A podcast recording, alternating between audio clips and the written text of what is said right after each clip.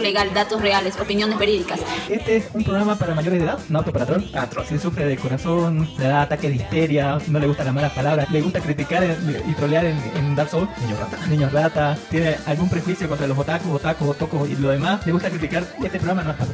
La producción no se hace responsable por traumas, cáncer del oído, embarazos no deseados, pequeñas fatigas y diarrea. No es para gente que dice, es para infancia. Yo entendí Evangelion, yo entendí Evangelion. No entendí Evangelion. No entendió nada. No entendió nada. Este programa no es para usted. ¿Dónde dice cerrar? Eliminar amigos. Está bien, no se olviden por WhatsApp y Facebook. Pero por favor. Toda denuncia o reclamo puede presentarla en las oficinas ubicadas en Villa Valverga. Súbeme la condena.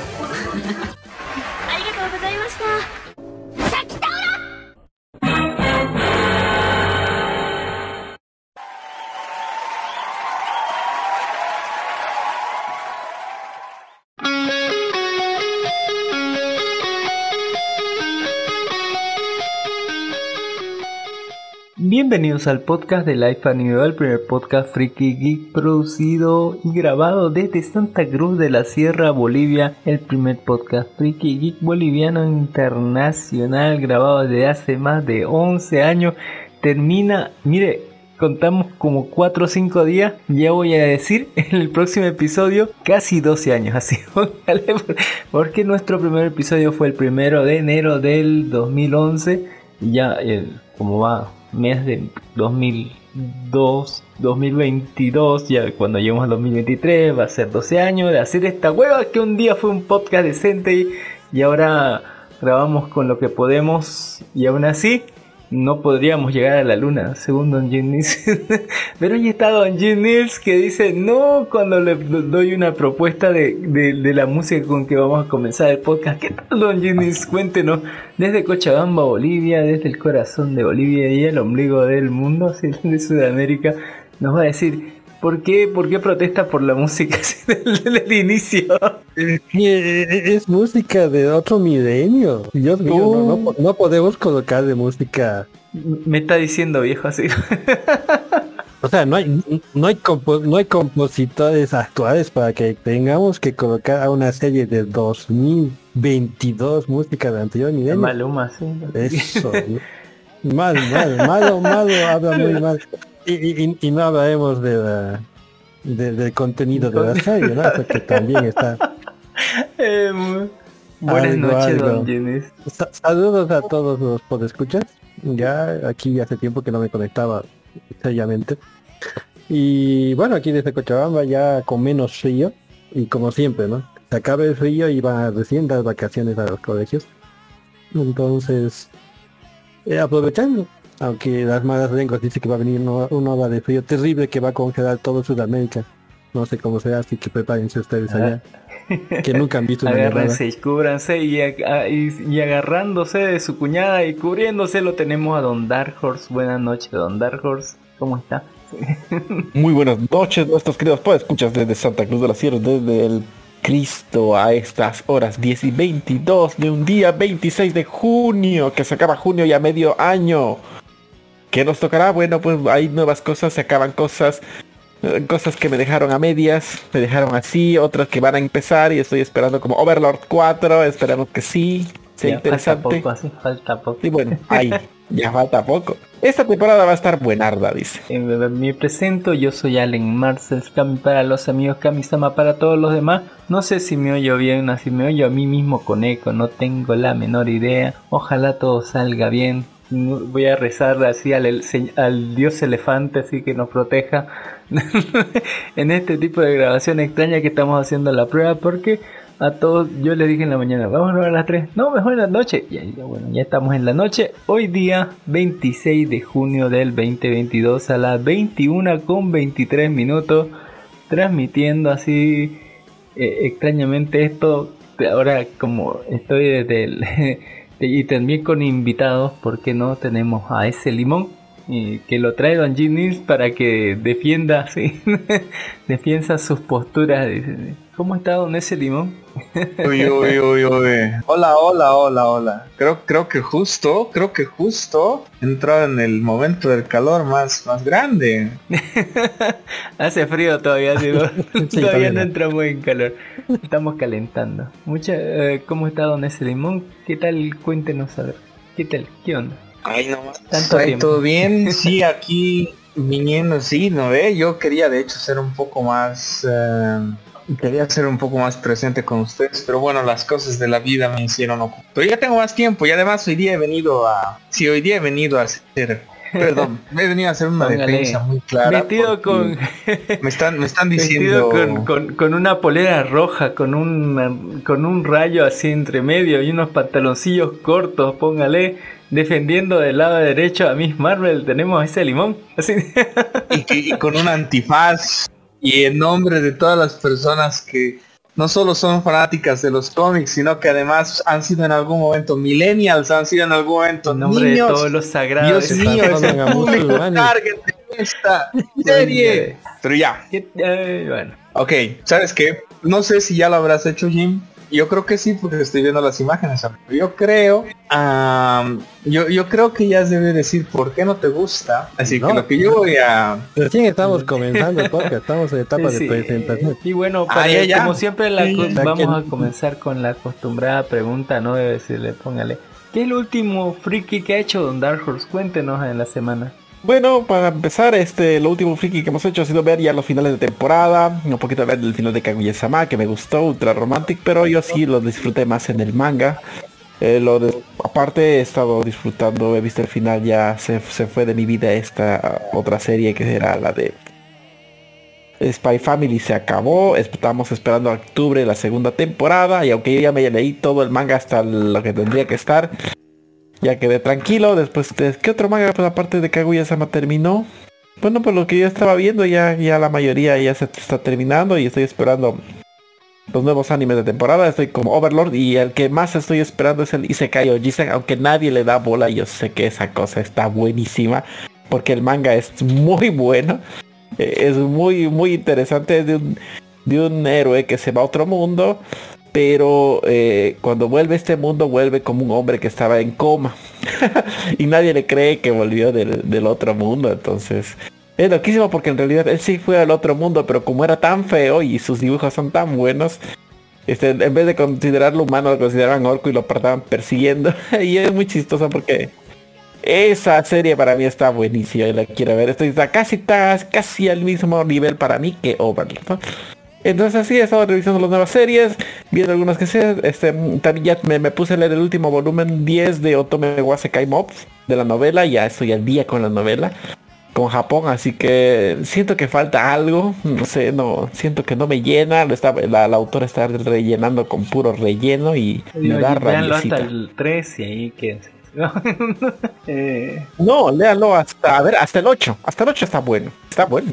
Hasta la, hasta donde, donde cuando su hermano se encuentra a Dorotea. Uy, está buena. Bueno, don Jennings. Cuéntenos, ¿qué es lo último friki que ha hecho Don Jennings? Y la gente quiere saber, eh, ese padre de ah, familia friki, ¿qué es lo que hace en la semana? Bueno, aparte de hacer dakimakuras y hacer compras. ¿Qué le ha pasado San Juan? ¿Cómo ha pasado San eh, Juan? Un San Juan friki. ¿Cómo voy a pasar San Juan comiendo chorizo? Eso es muy mal que chorizo. Pues muy mal que suene, pero me di el gusto de comer mucho chorizo.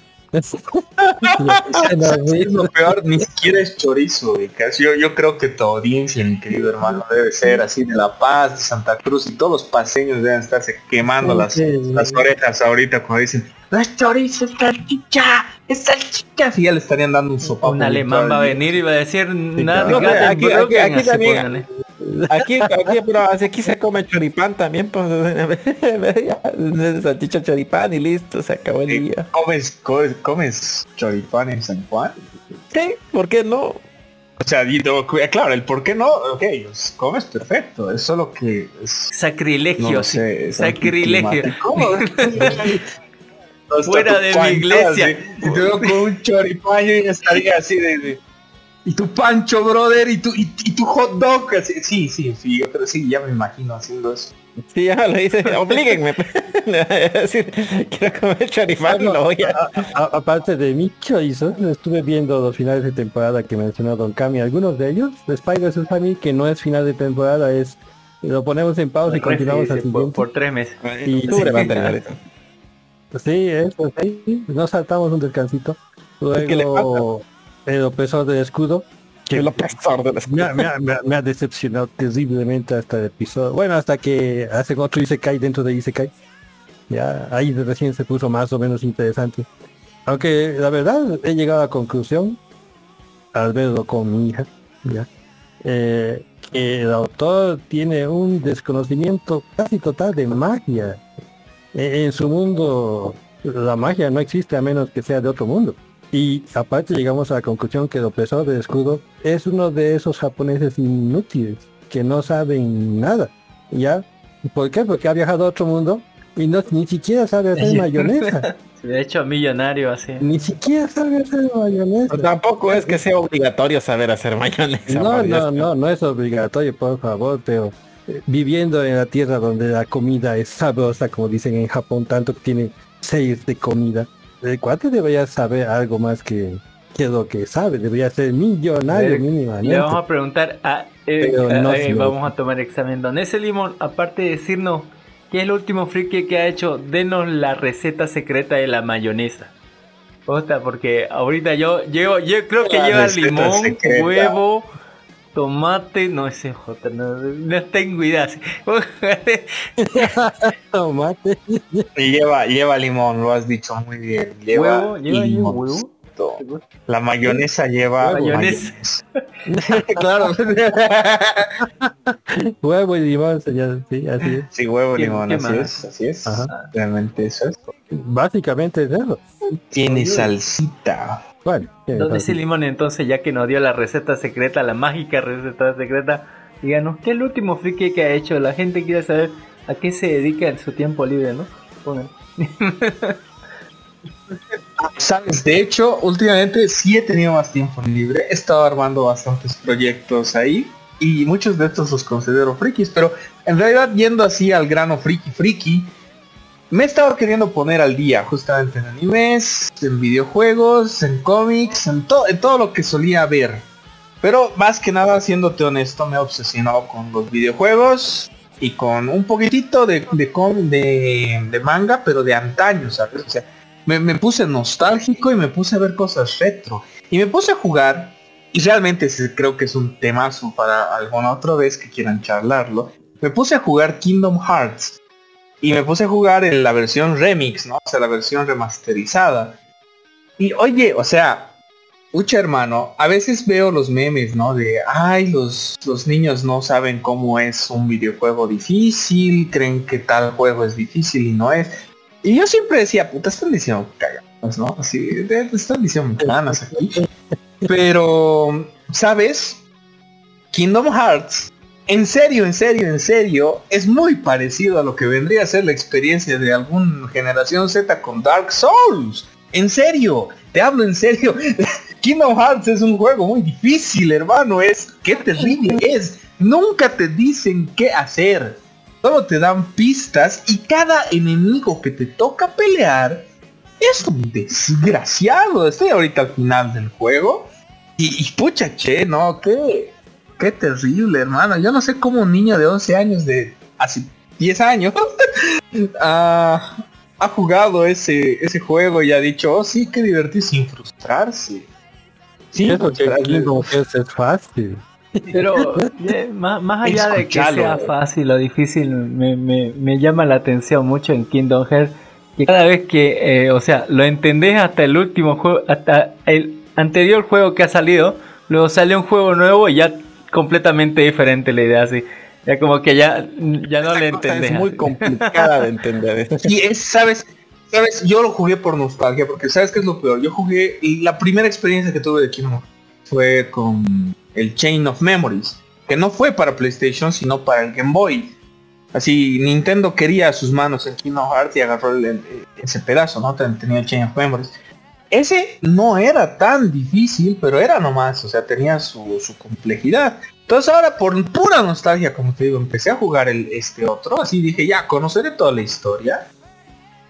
Y pucha, en serio, si tú me dices que encima es fácil, oye, o sea, creo que tengo admiración por tus pulgares. De verdad, de verdad, de verdad. Porque yo, ay Dios, cada cosa que he tenido que hacer. Y estoy intentando platinarla, ¿entiendes? Que bueno, eso sí es terminología nueva, ¿no? O sea, sacar todos los trofeos posibles del juego. Entonces, hay unos enemigos, sea, hay dos enemigos hasta ahora con los que me he chocado que no puedo creer que existan. Uno es un bicho que está en Agrava, que no, no sé qué sentido tendría ese bicho, pero Dios mío, no lo puedo matar. Y el otro, ese otro, de verdad ese otro me, me, heló la sangre porque tengo recuerdos bien diabólicos de cómo de niño yo jugaba ese juego. Con Final Fantasy VII, que me apareció Sephiroth ahí en, la, en, el, en el estadio. Y fucha, cuando apareció Sephiroth y empezó su música, yo dije, oye, ¿será que me va a presentar un enemigo o va a ser él? Y empezó a pegarme y estaba solo, porque mayormente tienes a dos lebuditos contigo, ¿no? Tienes a Donald y tienes a Goofy. Estaba solo, estaba sin ellos dos. No, no, no, hermano, no puedo, no, no puedo. No puedo con ninguno de los dos. Entonces, ah, bueno, eh, eso, en eso estado mi semana. Estoy intentando ganar Kingdom Hearts y he estado viendo, bueno, las series que me tocaban ver, he estado adorando, pues, así preludio otra vez, viene siendo Miss Marvel. Qué serie, qué buena serie, hermano. Oye, oye. Y Obi-Wan estaba empezando a ver tal. Que Obi-Wan, la verdad, no, no es. ¿Sabes? Pienso que más su nombre. Uy, uy, uy, me, metieron música encima, lo siento. Eh, Obi-Wan en realidad para mí, al contrario justamente del hype que está teniendo por todo internet, Pienso que no fue la gran cosa. No he terminado de ver, pero pienso que no fue la gran cosa. Pienso que más jugaron con el factor nostalgia que con contarnos una historia nueva. Eso estaba haciendo mi querido hermano. Hemos tenido, para los que no saben, hemos tenido unas semanas como que con feriados, así desde el Corpus Christi, pasando por San Juan y el año andino amazónico, así póngale eh, muchas fiestas, folgorio y, y, bochinche. Pero entre medio de eso ha terminado un montón desde de, ya estamos en la recta final de temporada anime. Para la otra semana faltan los pocos que quedaron para terminar y ya se está viniendo la cosa. Ya tenemos inclusive ya el primer estreno de, de la temporada anime, así que salieron tres de golpe así de, de Ruby, vamos a hablar más de ello más tarde. Y eso entre muchas otras cosas más y noticias. Y ya se cae todo. Esta semana va a ser como de transición, les recomiendo vaciar ya los discos duros, hacer la limpieza, terminar de ver todo lo que hay que ver porque a partir de la otra semana ya llega todo lo nuevo y va a venir en bollo y por montones y y hay que alistarnos. hay que aprovechar esta semana libre así para, de, transición para terminar de ver las cosas que más le interesan y las cosas más importantes que usted tenga en la lista. Eso lo voy a hacer yo. Así. le voy a terminar porque si no, si no acabamos esta semana, no acabamos nunca. no, acabamos jamás. Así que eh, muchas gracias por venir. Le vamos a dar agradecimiento a toda esa gente bonita y esa gente especial que nos ha dado like, nos ha dado me gusta en los programas. 219 eh, y 218 de, de, aquí del post. Eh, eso, muchísimas gracias por Darle ya sabe que nuestro canal oficial es de iBook que se llama Life Anime eh, puede ahí encontrar en la descripción de iBook todos nuestros enlaces, todas las que decimos, todos los temas de que hablamos. Y también puede encontrarnos al vivo eh, todos los domingos, ya sabes, a noche, a veces el día, eh, no generalmente, donde pues, transmitimos el vivo por nuestra página de Facebook que es Life Anime, aparte podcast, aparte Bolivia. Y también en la semana pueden encontrarnos en versión podcast entre el martes y el jueves en todos los medios posibles, ¿no? Desde Anchor, Spotify, YouTube, Google Podcast, Apple Podcast, Podimo y hasta por Amazon Music pueden encontrarnos. Eh, muchísimas gracias por eh, darle like a toda esa gente bonita como el Gul21, que es el Rafa de No Me Cae Podcast. Tuvo nuevo episodio de No, no Me Cae Podcast, vayan a verlo a Don bajo un, un abrazo y un saludo enorme muchísimas gracias. A un gato solitario y a Don Mijael Mamani, póngale. Y al programa 219 que le han dado hacia Google 21, un gato solitario y van bajo lu muchísimas gracias por darle like, por darle me gusta al programa y a toda esa gente bonita ¿no? que, que ha descargado. Muchísimas gracias por apoyarnos en el proyecto. Eh, en realidad se aprecia muchísimo eso.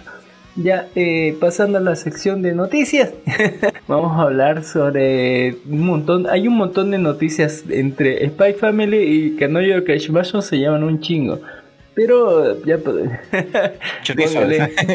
vamos a hablar sobre las noticias rapidísimo, vamos a tocar este, dice, estos son los requisitos para, para hacer una novia de alquiler en Japón. Usted quiere hacer una novia de alquiler en Japón, tiene que cumplir estos requisitos, dice. Eh, en Japón existe el servicio conocido Renkano que sirve para formar eh, para forma similar a en la frecuencia que no y dice aquí eh, los requisitos son dice mujeres con novio posible si tienen permiso si están dispuestas a romper si se les descubre. O sea no deben ser menores de edad no deben tener novio. Menores de 20 años se requiere autorización paterna. Eh, mujeres que no, no se está prohibido, mujeres que no son bonitas, eh, plantearse retirarse después de menos de seis meses, o sea que tiene que estar ahí por un buen tiempo, una mujer fea según su propio prejuicio, mujeres actualmente se estén enderezando los dientes, se aceptan los frenos traseros, eh, mujeres atópicas, acné, mujeres con poco poder femenino. Ahí estamos, mira, ahí pues tiene más requisitos que tiene más requisitos que viajar a Estados Unidos esta mierda, mira. Pregunta, pregunta. ¿Dicen en algún lugar que tiene que ser Yo creo que sí, porque dicen mujeres. Eh, ahí no paran, sí, no paran en todos los requisitos aquí, mire, creo que el 90, 90% de los requisitos aquí dice mujeres, así. Dice, no dice. Acordémonos que está lleno de trapos, Japón. claro. Sí, pero dice mujeres, no dice trapito. De, verdad, de verdad me quema en el cuerpo que diga mujeres que no son bonitas. ¿Por qué? Porque, a ver, hermano, o sea, uy, no, tal vez voy a verme como el progresista en mi cabeza, ser honesto, y eso que no lo doy, pero es que, ¿qué, qué se supone que te define como mujer bonita? ¿Qué, ¿qué, estándar tiene? ¿En qué estándar está basando el japonés? ¿Tienes esposa? Claro que tengo esposa. Este es tu estándar. y la compañía sabe cuál es mi estándar. Eso, güey. ¿Qué pasa si, si va, qué pasa, de verdad, qué pasa si va un tipo y dice, quiero una novia que tenga me, porque le gusta. lo va a lo eso es lindo. no, claro, pero es que quiere, más bien no, lo encuentra y por eso está queriendo requerir estos servicios, ¿entiendes? O sea, yo creo que eso entraría en la sección esta que le encanta a Don, a Don Dark de los gustos especiales. ¿ya? O sea, estamos hablando de una... Claro, pero estamos hablando de las de uso común. ¿ya? O sea, ah, las de uso común. Claro, pero estamos hablando de excepciones así puedes pedir una futanai también, es seguro. Todo se puede. Pero le cuento que, bueno, al decir mujer bonita, supongo que se basa en los gustos eh, que la mayoría cree que es bonito, digamos, considera bonito, digamos. Entonces, eh, para ellos es un requisito y es como cualquier trabajo, digamos, lo cumples o no, digamos. Pero a ver, a ver, a ver, ¿qué es lo que una mayoría de personas consideran que es una mujer bonita? Maldita sea, hoy yo voy a continuar. Chica, blanca, delgada, este, con un comportamiento de de, digamos, eh, inocente, como ellos quieren decir. Eh, con ciertas actitudes, con la carita alargada, que no sea gorda, maquillada. Ya, te acepto, te acepto el que no sea gorda porque en este momento hay un estándar social. Fitness igual bonito. Ok, te acepto eso. Pero, ¿sabes? O sea, Japón, de hecho Japón, justamente, es uno de estos países que desarrollan el tema de, belleza femenina a niveles categóricos. Hay hombres que les gustan las chicas planas, así, les gusta que salgan de la ferretería, así, tabla bien, así, encerada. te están hablando. Y que, que mida medios de medio metro. Hay, hay, hombres, hay hombres como yo que si no hay voluminosidad dentro de la mujer, no, no me salgas con que Pero por eso hay más catálogo. que sea, ¿qué me importa? Tiene que haber pecho. Pero, por eso hay catálogo, digamos. O sea, por eso hay catálogo de ellos. Que lo, que importa para ellos es la cara, que yo sepa, eso es. Ya lo demás se puede negociar. Uy, no, no. Uy, no. Hay gusto para todo. Yo me preocuparía más por los otros 500 requisitos que piden ahí porque algunos se pasan de verga, ¿sí? Así que... Eh. lo, que yo me veía es al precio. Que no regale todo. y ya puede, puede encontrar el, el, tema completo ahí en nuestro link de iBox, ahí que están las noticias, los links a todas las noticias de que hablamos acá. Noticias extrañas y súper peculiares, como dice que captan a Pikachu apoyando al partido comunista de Japón, así Pikachu ahora comunista. Eh, en la temporada de elecciones en Japón y la campaña electoral funciona un poco diferente como en otros países. Paseando por la ciudad los transeúntes encontrarán carteles electorales donde los candidatos de todos los partidos pueden colocar sus carteles individuales y también verán, no, no como aquí que ven post y pegan allá en donde sea, así póngale ahí, tienen lugares específicos donde pueden poner. Sin embargo, lo que generalmente no se ve es que los famosos apoyen a los políticos que se presentan en las elecciones, ya sea por la preferencia general en Japón de mantener separados entretenimiento y política, cosa que aquí no sucede, y porque la sociedad japonesa no da tanta importancia a las opiniones personales de los actores y músicos en cuestiones. Por eso es que ahí no triunfan los influencers, digamos tanto. A menos que tengas mucho pecho como esa influencer que tiene grande boobies que nos mostró Don Jenny. Cuando los candidatos salen de campaña no suelen ir acompañados de ninguna estrella del mundo del espectáculo. Por ello, por ello, la semana pasada fue un más extraño porque Saeko Umemura, que aspira a ser elegida de la Cámara de Representantes de Japón, fue vista, fue vista dando un discurso a la puerta de la estación de Tokorozawa en la prefectura de Saitama y su séquito incluía al Pokémon Pikachu. Ahí la pueden ver a la candidata con su Pikachu atrás, no sé qué pedo así. Póngale, yo quiero que a, los fanáticos ahí ya tienen ahí de Pokémon tienen su candidata, no sé qué onda así. eh, también Akari Kyoto, la voz de Nezuko, es fanática de la actriz porno Yua Mikami. Póngale, no sé qué Yua Mikami, pero lo voy a buscar así. Voy hoy. La voy a buscar esa. hemos, hemos, hemos pasado, hemos pasado una noticia que me parece increíblemente interesante sobre cómo es la diferencia entre el populismo en nuestro país a la organización que tienen allá. Hemos pasado una noticia así tan interesante a que a que la voz de Nezuko es fanática de una actriz wow. ¿Qué pedazo, de sección de noticias, hermano, te juro, ¿sabes qué? Qué hermoso También arrestan a un productor de Vocaloid por, por abusar de un adolescente, porque así son todos los productores de Vocaloid. Sí, póngale. Y la segunda parte de Spaghetti Family, como dijimos, se va a estrenar en octubre. Todo el mundo está esperando. Eh, también Kaguya Sama Lodis Ware ya es el segundo mejor calificado, calificado en todo Miami Alice. Está con 9.13 en segundo lugar, así lo han calificado por el final, así que estuvo chingo. Una romántica lo va a contar más tarde. Este, este anime, ¿sabes, ¿sabes qué? Uy, este anime tiene tiene todo un séquito, ¿no? Dark Horse en primer lugar. Yo lo vi antes de que en manga, desde que estaba en manga, pues sí, sí, era muy interesante porque era interesante. Al principio yo lo veía por las historias de pelea, que cómo se va, quién gana quién. Pero al final te atrapa la historia y dices, oh, te atrapa tiene buenos giros de tuerca. Te atrapa. el baile de... Esa es Japón. De verdad, que de verdad es. También dicen que el manga de Kaguya-sama, está, el Lobby War, está cerca de finalizar. Mm, ¿Es verdad eso, Don Darkhold? ¿Ya terminó? Está terminando ya, pues ya, ya terminó. Ya es chistoso, ya se está yendo a Stanford. El, Bien, hermano, porque ese era un manga que quería leer, pero la verdad no lo quería leer así semana a semana. Qué bien que se esté por acabar, entonces lo voy a empezar ya. Uy, está bueno, bueno, léalo, léalo. Pero yo siempre lo disfruto porque no podría leerlo yo un manga de un saque. A veces hay, hay tantos mangas, manguas en el mundo. hay, mangas que la historia necesitas que... Por ejemplo, ¿sabes? yo estaba así con Sakura Captor. Al inicio estaba mes tras mes viendo y estando y no sé qué, pero ahora ya no puedo. Porque hay, hay muchas cosas que se pasan muy lento en Sakura Captor. Entonces ahora necesito que acabe y ahí leerlo. Lo mismo pasa con esta semana. Bueno, yo sería al, revés, más bien como estoy tan ocupado, me puedo dar unos 10 minutitos para leer mi manga favorita y continuar mi vida toda la semana. yo le doy un fin de semana glorioso para leer esas cosas. ¿Tienes razón? Sí, sí, así es, así es. Naruto yo solía leer así. Uy, hace tiempo que no leo un manga como él y Hace mucho tiempo. Y para los que les gustan los trapitos, porque siempre hay gente, no llamen a Kami así póngale. Eh, Spy Family for Go Your Forger se vuelve Futanari en una, nueva figura erótica, póngale.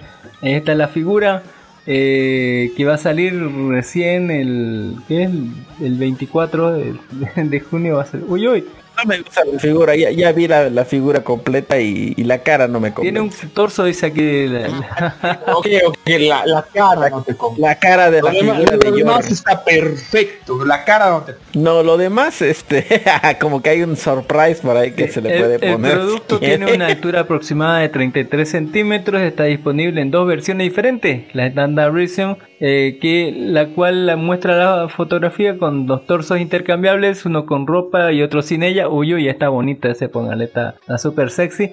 Y, la mientras que la versión deluxe, así. Incluye dos cambios de expresión facial y un tercer torso que incluye un miembro masculino erecto. Así es, George, se vuelve futanario. Eh, la figura cuesta alrededor de 260 dólares, mientras que la segunda, la deluxe, porque viene un miembro, viene 343. Los qué caro está el futanario, así póngale. Para, para tu tren, para tu tren. Te están aumentando por un ciento, no, ochenta y tantos dólares por un pene de juguete. Y, te puedo asegurar que ha acabado las preventas. Debo asegurar que hay mucha gente que lo ha pagado, dice. Y, ni siquiera es un pene de juguete como los que como los que puedes pensar para que las chicas se diviertan, ¿no? Los chicos. No creo que ninguna chica compre Para que las personas se diviertan. No, no, no, porque, porque este, este, este pene debe, debe medir ¿qué? Dos centímetros. Más o menos así la cuenta, sí, más o menos. ¿Dos? ¿Tres? Creo que es para que se divierta tu, tu Ken. oh, por Dios, el mercantilismo. Vende. Chicos, ¿por qué no estamos haciendo estas figuras ahora mismo? Deberíamos estar haciendo. Como venden los trapitos, me encanta, sí.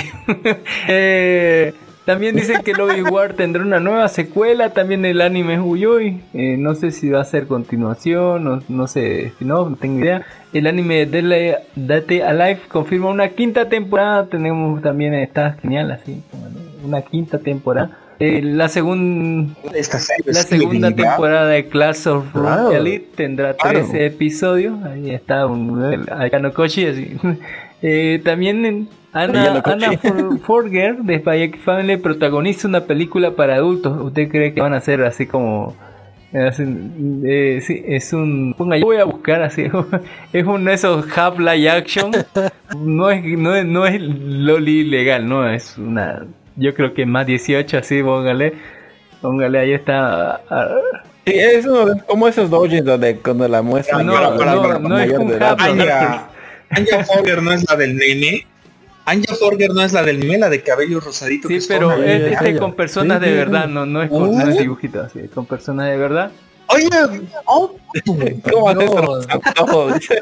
Estamos en el mercado equivocado. Deberíamos estarnos metiendo aquí. Uy, no. espero que sea yo.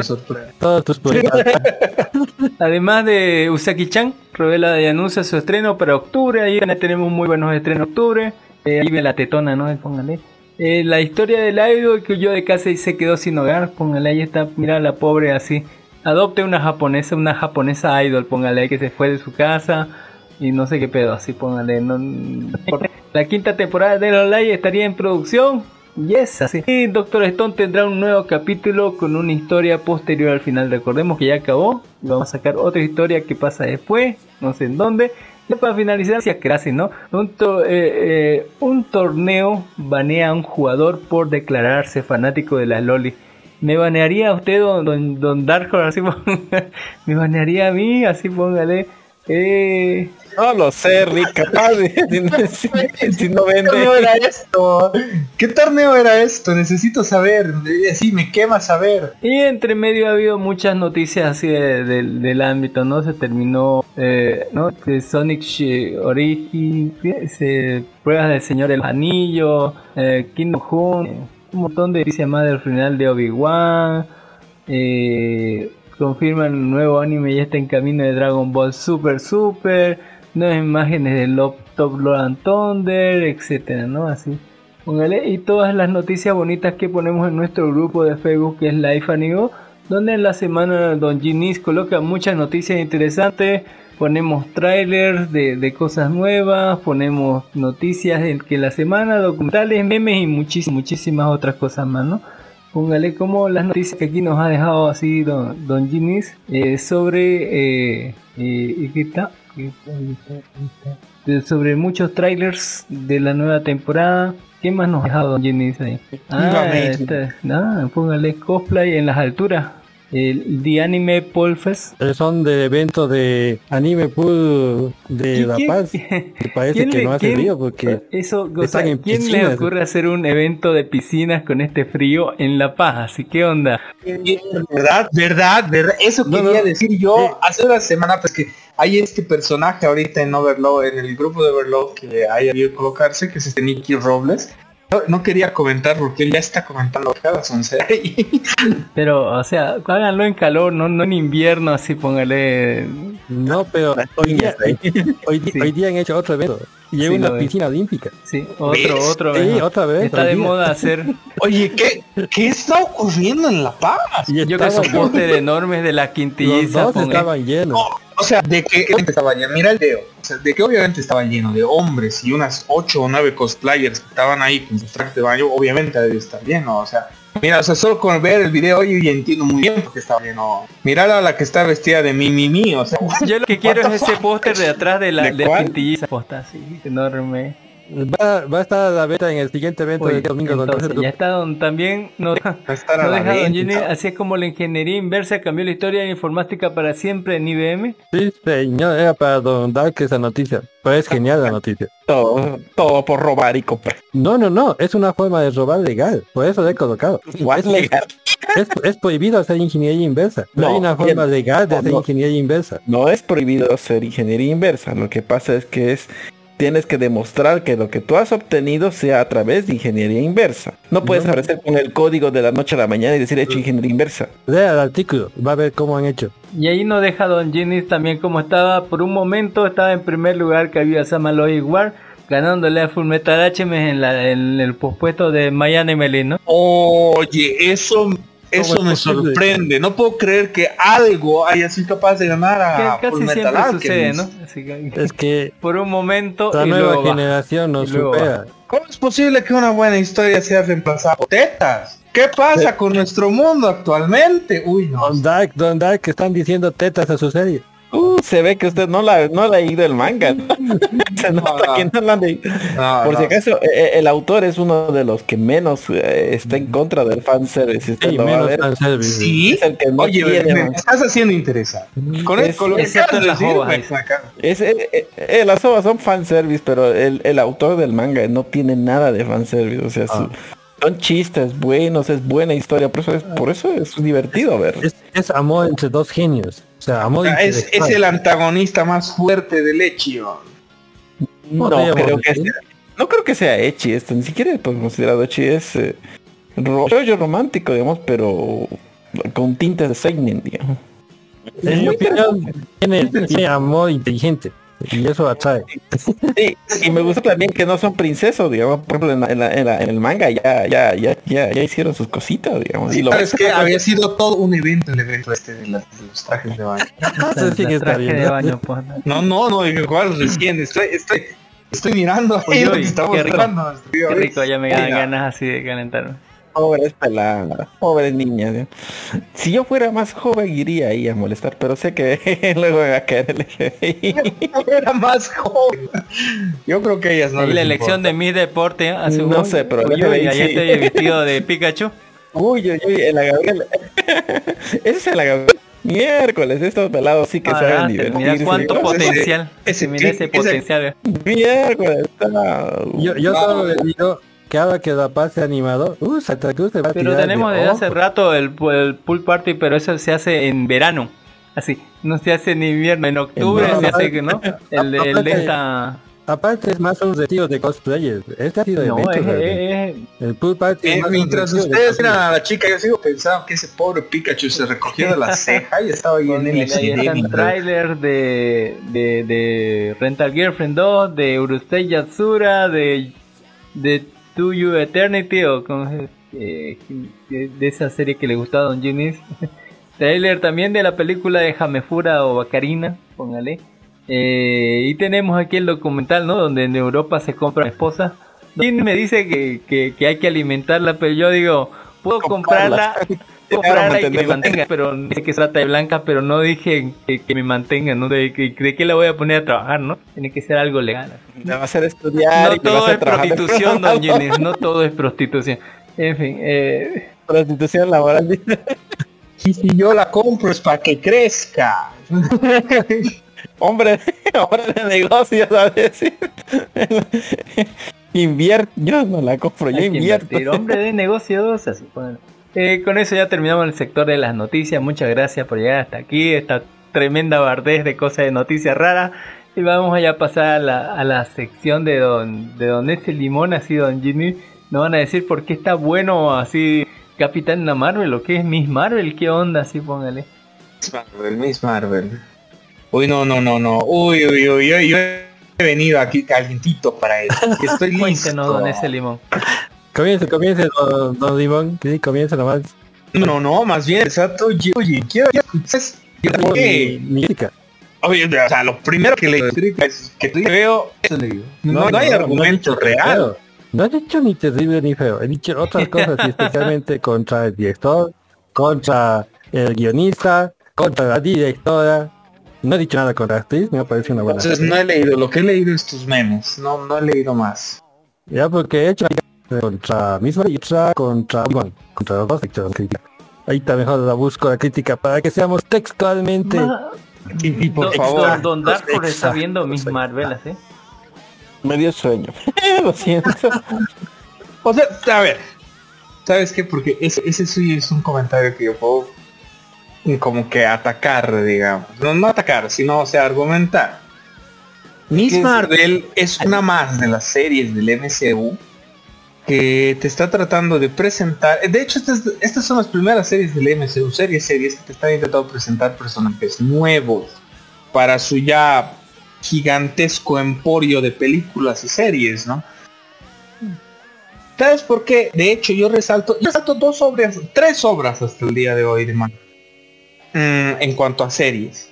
La primera que resalto, pero porque es la primera, es WandaVision. La verdad, para mí, pedazo de serie. La que tengo en un pedestal y siento que ese, este es el récord a romper de Marvel, es Loki. De verdad me parece la mejor serie hecha de Marvel hasta ahora. Y por último tengo en un pedestal a Miss Marvel. ¿Por qué? Porque Miss Marvel es aquello que es muy difícil de lograr de otra manera para gente que produce estas es una serie para fans de la persona.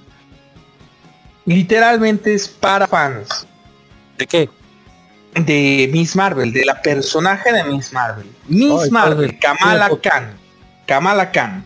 Porque si empezamos a hablar del Capitán Marvel, que luego fue la Capitana Marvel, o de Carol Danvers, que también era Miss Marvel, y luego se hizo la Capitana Marvel, y todo el bodrio progresista que hay dentro de, de estos otros personajes, claro, hay un montón de tele, tela que cortar y cosas que hacer, pero Miss Marvel, Kamala Khan, es lo que se está produciendo ahorita mismo dentro de la serie de, Miss Marvel. Hay un error, un solo error, y ni siquiera lo encuentro como un error real a Kamala Khan. Y es que han intercambiado sus poderes. Kamala Khan originalmente es una inhumana que tiene que ahí cuando le hace el gen este terraginen, los, los tiene habilidades como del Mr. Fantástico, elástica, puede, puede hacer crecer su cuerpo, estirarlo, reducirlo. En realidad lo que más hace es a, incrementarlo, se hace como gigante. Pero principalmente lo que más hace es hacer crecer sus puños y es elástico. Ella es Kamala Khan, pero más importante que sus poderes, Kamala Khan, es esta niña. Ni siquiera un niño, ¿no? Porque para niños ya hemos tenido bastantes cosas. Es una niña una niña morena que, oye, ella no está ni siquiera pensando en que puede ser parte de estas cosas, simplemente otra fanática de todo ese mundo de superhéroes. Es otra niña que sueña con ser parte de este mundo. Sueña, ni siquiera sueña serlo, sueña estar ahí. Le encanta la lógica de estar ahí porque su personalidad, su propia autoestima le dice, bueno, yo no puedo ser una de estas, pero quiero estar ahí. Y da la casualidad, da, el destino, ¿no? Porque así son los cómics, así es la fantasía, así es la ficción. Da la casualidad de que ella se convierte en uno de ellos. Y se da cuenta de que este mundo, este mundo de los superhéroes, no había sido todo este fanatismo que ella había tenido.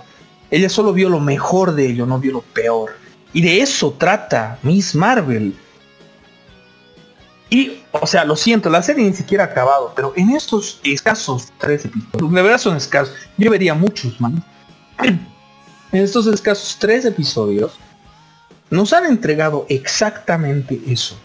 La actriz de verdad te transmite cómo es ella, cómo es Kamala cómo es que, wow, todo esto le está ocurriendo y no sabe cómo lidiar con ello, con su propia familia. Si tú me dices que tú no puedes relacionarte con algo así, es porque tú has vivido otra vida muy distinta. Pero muchos niños que actualmente son fanáticos de esto, o que en su momento lo fueron, pero no eran entendidos de esta manera, van a tenerle un aprecio y un cariño gigantesco a Kamala Khan. Ahora sí, a ver, que vengan los contraargumentos. A ver, a ver, vengan.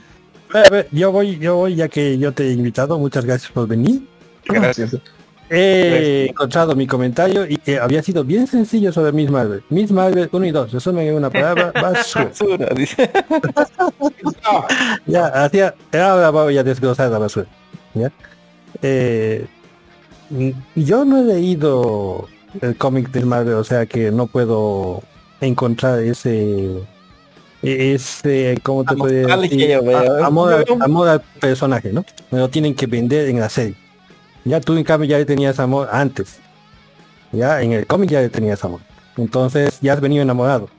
En cambio a mí me lo tenían que vender con la serie. ¿Ya? Y, no han logrado eso. ¿Ya? Eh, primero que nada, no soy musulmán. ¿Ya? Tampoco tengo problemas con la religión musulmana. Tengo amigos musulmanes. ¿Ya? Pero eso primero no me engancha. dice, ya, o sea, odias a los gays, no tengo amigos gays. o sea, pero no soy gay, ¿no? E, ese, ese, ese, ese, es el primer asunto, ¿ves? Fíjate. Eh, yo, yo entendería que esta serie sea popular en su zona geográfica. Yo entendería completamente. Ya, o sea, es igual que el clon, por ejemplo, ha sido un éxito en Arabia porque trataba de árabes. ¿Ya? Aunque ha sido producido en Brasil, pero trataba de árabes. y hay un montón de, novelas árabes que no veo y son un éxito en Arabia. ¿Por qué? Porque trata de su demografía propia, no de mi demografía. Ya ni siquiera yo soy americano, te pondrás a pensar, soy sudamericano. Entonces, por, ese lado ya me ha perdido completamente. ¿ya? Segundo, la puesta en escena me ha parecido lenta. La niña ridículamente infantil. No la, no la actriz. ¿Ya? La actriz me ha parecido muy decente para la edad que tiene. ¿Ya? Pero no, no ha acabado de convencerme, tal vez porque se ha metido justamente tan bien en el personaje que tú, como te digo, tú amas desde antes de, de la serie. Ya se ha metido tan bien en el personaje y tal vez el personaje no me cae bien, básicamente. Ya, una niña de esa edad, ya, en mi opinión, y yo tengo una hija, ya están hablando de otras cosas, ya, no están hablando de ir a convenciones de superhéroes, ya, o sea, conozco a mi hija, mi hija es rara en comparación con otras niñas, ya sabe de superhéroes, puedes reír, entender un chiste de Sheldon, necesita un alto nivel intelectual y, y, geek para entender a Sheldon, si quiere hablar, ya, pero eh, los diálogos de la niña son infantiles, ya, su, su relación, ¿cómo te puedo decir? familiar que a vos te gusta tanto, es correcto lo que tú dices. Yo no he tenido una una eh, una infancia como ella. Ya, o sea, yo he sido hijo único. Ya, entonces por lo tanto no sé lo que es tener un hermano. Ya he tenido hermanos recién después de mis 10 años. Ya, o sea que la separación de edades sea tan grande y el problema era para ellos. Ya, porque ellos tenían que igualar a su hermano mayor. O sea, te das cuenta, yo soy el hermano mayor en la serie prácticamente. Ya, y los hermanos menores serían los que quieren, tienen que alcanzar mis logros y sienten envidia de mí. O sea, ves, estoy, estoy en otro lado de, de todo el espectro de la serie. Y no he visto el tercer episodio, solo los primeros dos. Por eso dije, mi crítica es basura. Eh, ¿Qué más podría añadir? Es eso que mencioné. Si quiero ver paredes que estén moviéndose, ya que, que sean ensangrentadas. No es que me guste el Goe, ya. Pero ese, ese, no, no me gusta ese exagerado movimiento. O sea, me distrae. O sea, a ver, fíjate. Está moviéndose la cámara. Están moviéndose los personajes. Están hablando. Y al mismo tiempo están buscando, están colocando ideografía más en la pantalla. Y, yo, falta que coloquen música de flash dance, yo digo, para acabar de confundirme. En mi opinión. Ya está, están el director está totalmente desviando mi atención de lo que debería, ¿ya? En mi opinión. Debería generar interés, no, no Sí, o sea, así como dice Don Dark, me hace dormir, ¿por qué? Porque mi atención no sabe dónde está, si lee las cosas que está pasando en el fondo de la pantalla o atender a lo que está hablando, y eso que lo he visto en español, me imagino si lo hubiese visto en subtítulos, no sabría si leer el subtítulo o ver lo que está pasando en las paredes. ¿ya? O sea, terrible la cosa. Pero ahí, ahí dejaré mi crítica para que no acabemos a medianoche, porque ya son las 10 y 4. Pero esos son mis puntos de vista. Me encanta, sigo el, punto de vista de ese limón que dice que es para fanáticos del personaje. Como lo, yo, yo lo, lo, dije ya antes. Esto es, esto yo creo que estaba bien, pero está metida ahí la mano de, de para, para qué público está yendo, qué es lo que vamos a hacer y cómo está contada la serie y para quién está contada sobre todo, ya que no, no tanto así, sino eh, que la serie está contada desde el punto de vista de, la loca, o sea, todo lo que vemos es su visión muy particular de ella, desde un punto de vista muy estrecho, no, no alcanza a ver, digamos, pero muy para, desde el principio de, la serie con, con la música de TikTok ya nos presentan que es una serie para jóvenes y para eh, y yo, yo, yo ya no estoy joven así. Eh, en fin, eh, aparte... Su audiencia también, su rating ha sido muy bajo, ha sido más bajo de todo más. Me imagino justamente por las razones que he dicho, ¿no? La segmentación que han hecho del mercado es, terrible. No, no espero que venda una serie de alcance mundial cuando coloca una religión que en la que no están, como te puedo decir, con presencia mediática muy grande. Ya, mira, eh, eh, perdón, perdón, pero es que, ¿sabes? He estado esperando un momento en el que pueda como finalizar sus, argumentos negativos para contraargumentar. Mira, vamos a agarrarnos y vamos a partir de que sí encuentro correctas dos cosas. Uno, en efecto, la segmentación de las, de las, del, al menos del episodio piloto, está intentado decirte mucho en poco. Acepto eso, porque sí, es un error que normalmente suelen cometer cuando están queriendo meterte con un personaje con mucho background dentro de 30 minutos, ¿no? O 40 en este caso. Eso lo acepto. Es un error que ah, honestamente pienso que sí lo han estado arreglando en los siguientes dos episodios y cómo se irá a desarrollar en los siguientes tres no estoy seguro, pero ah, acepto el error. El otro, y este la verdad, me parece más un error que ustedes están teniendo desde una perspectiva muy... Está perfecto que ustedes tengan perspectiva persona. Y a Jim no le gusta a pesar de todo lo que estamos diciendo. Genial, ¿no ve? Pero hay una diferencia entre decir, a mí no me gusta y decir, oye, esta serie no sirve. Hay una diferencia abismal. Entonces ya, si a Jim no le gusta, perfecto. Si a Darkhold tampoco le gusta, perfecto. Pero yo no agarraría eso para convertirlo en algo llamado mala dirección o llamarlo no que no está diseñado para un público ah, como el de ustedes. De hecho, yo pienso que sí lo está, pero ustedes no lo están aceptando por la manera en que se los están empaquetando. Viniendo desde el punto de que es una chica con preferencias eh, juveniles actuales y no, qué sé yo, que maneje un teléfono Nokia y que, no sé, haga cosas de cuando usted era niño. Exactamente. el, público target de, mi, de Miss Marvel es para un público entre los 12 años. Y yo me atrevería a decir, porque en realidad no estoy seguro, pero me atrevería a decirle 40 años.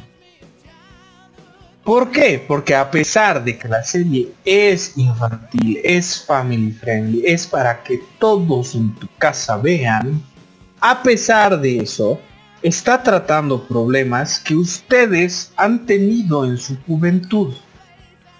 Y tal vez no los recuerdan porque tuvieron diferentes experiencias, tal vez los recuerdan muy vividamente porque fue algo importante en sus vidas o no. En este caso, justo donde me vengo a chocar dentro del debate, parece ser que es el caso de que no, no lo han vivido de la misma manera. Pero ella sí. Otra vez les vuelvo a repetir la esencia del personaje que está muy bien planteada acá.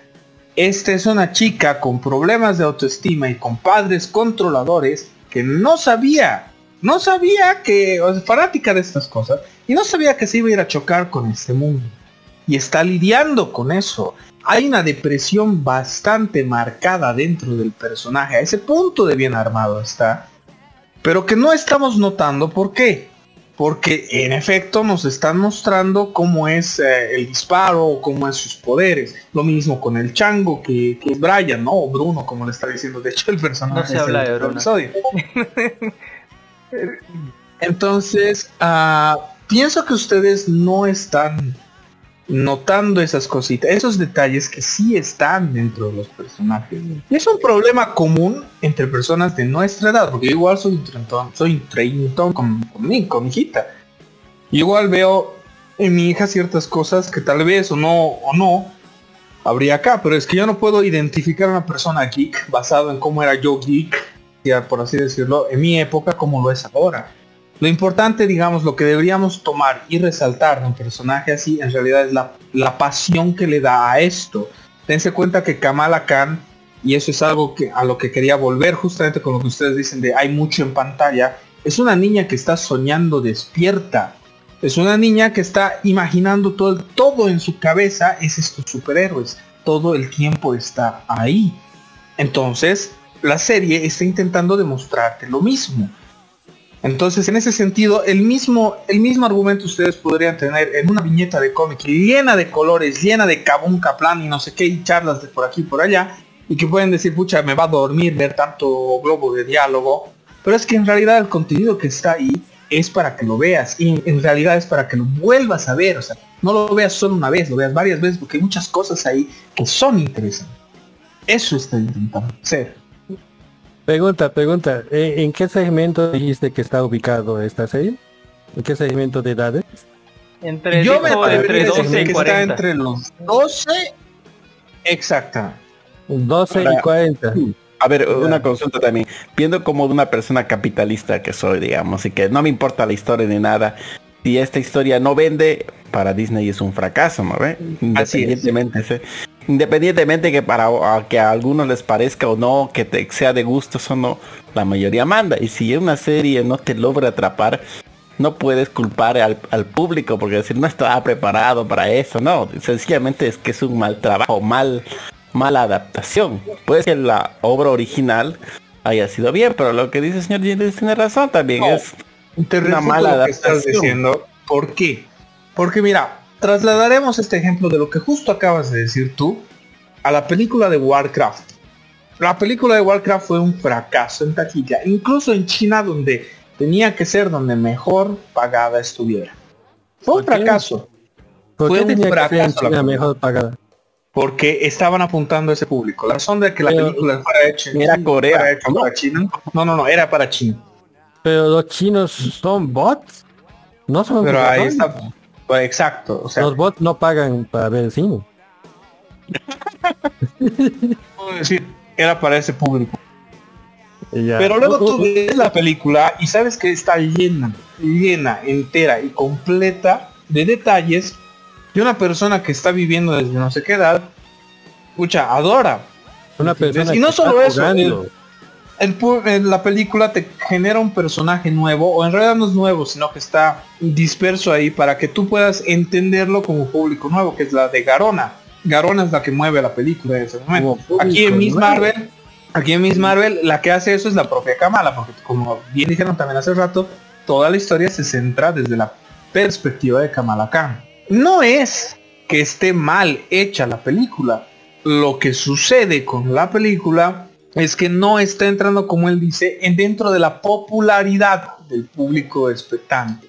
¿Y qué sucede? Sabes, de hecho, esto en el tema Marvel, yo lo tergiversaría aún bueno, es que sabes que en Miss Marvel no hay ni un solo personaje que ya conozcas para agarrarlo, porque ese mismo dato de, oh, no ha sido tan visto y demás, lo podemos traducir exactamente a Moon No le han dado bola a Moon Knight, a, excepción de que el actor era bonito. El actor se ha hecho conocer mucho más, pero la recepción del público es en este momento equivalente a lo que fue en, este, en su momentito también Hawkeye o esta otra de Kamala Khan. Es porque es un personaje que no está popularizado por el UCM, es nuevo, recién se va a desarrollar mejor.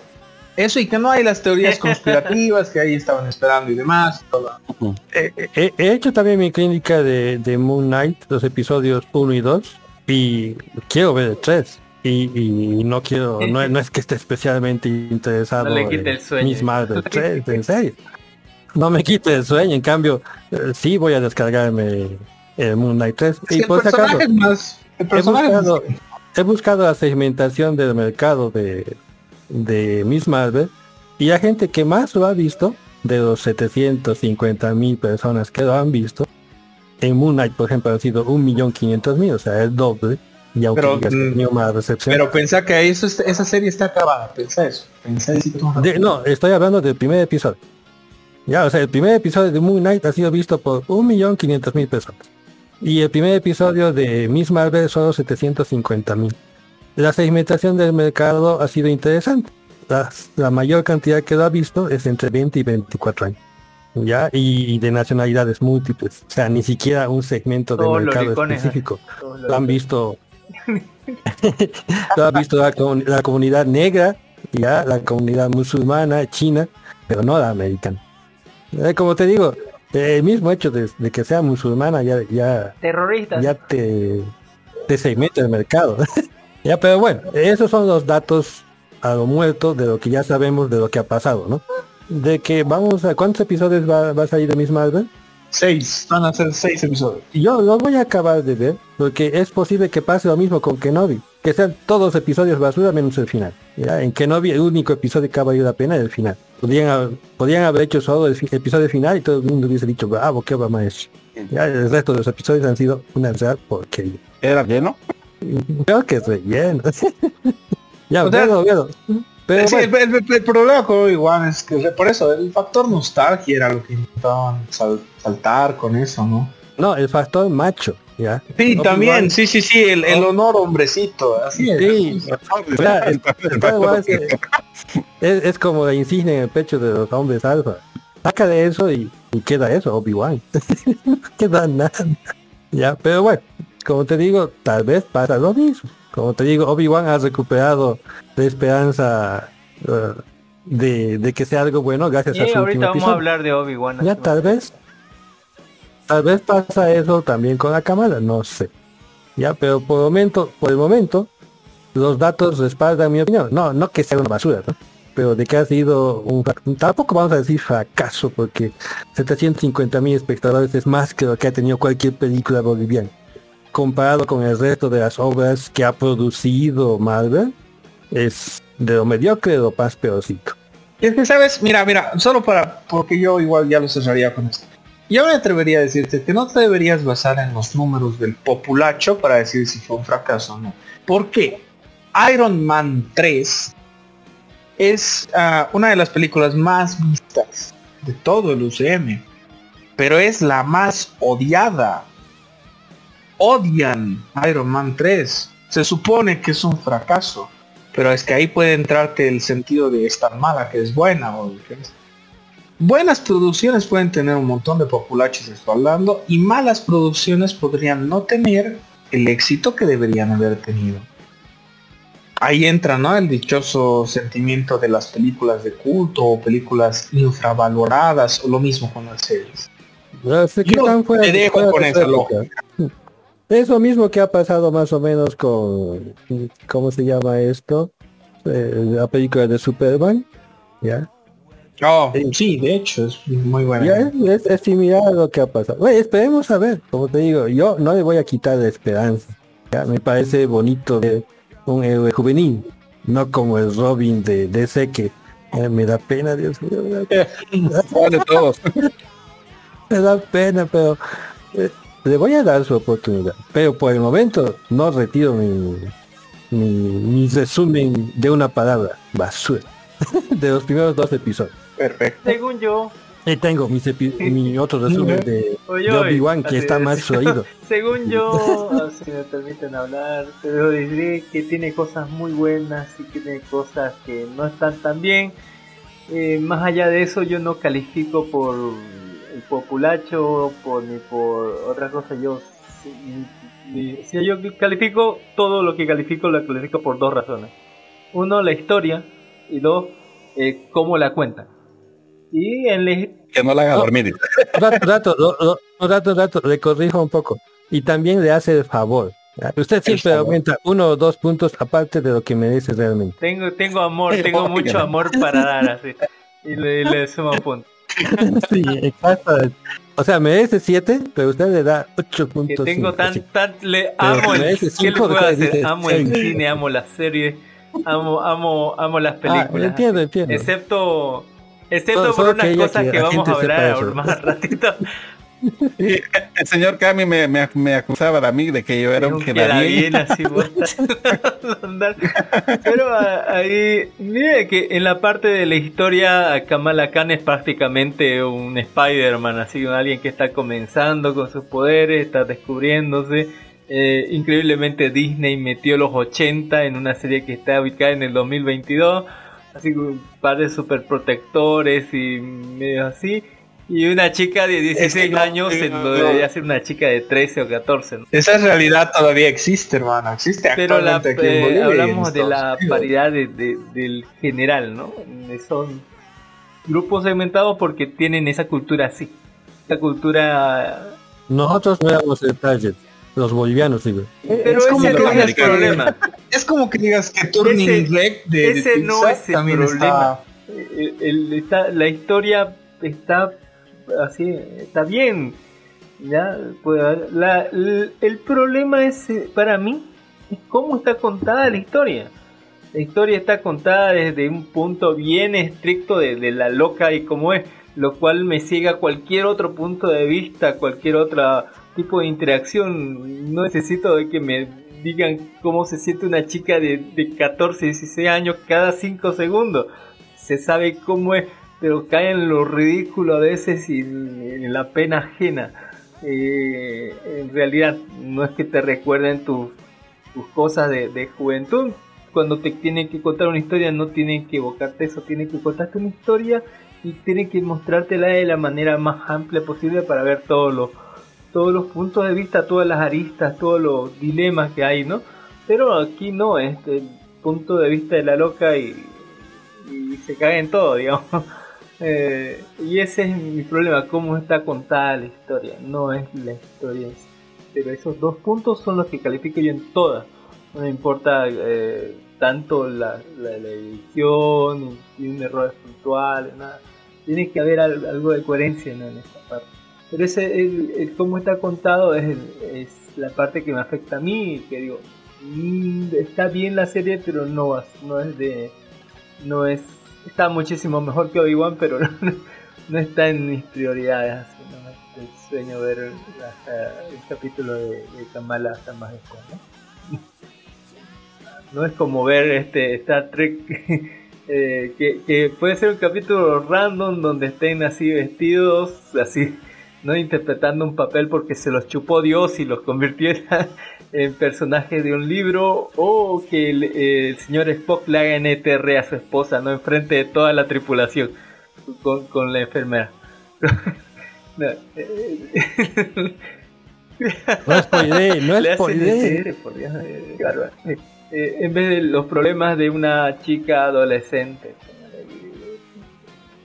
Eh, más allá de eso, está bien, la serie tiene puntos buenos, tiene puntos malos, tiene cuestiones criticables no, y cada quien decida si verlo o no.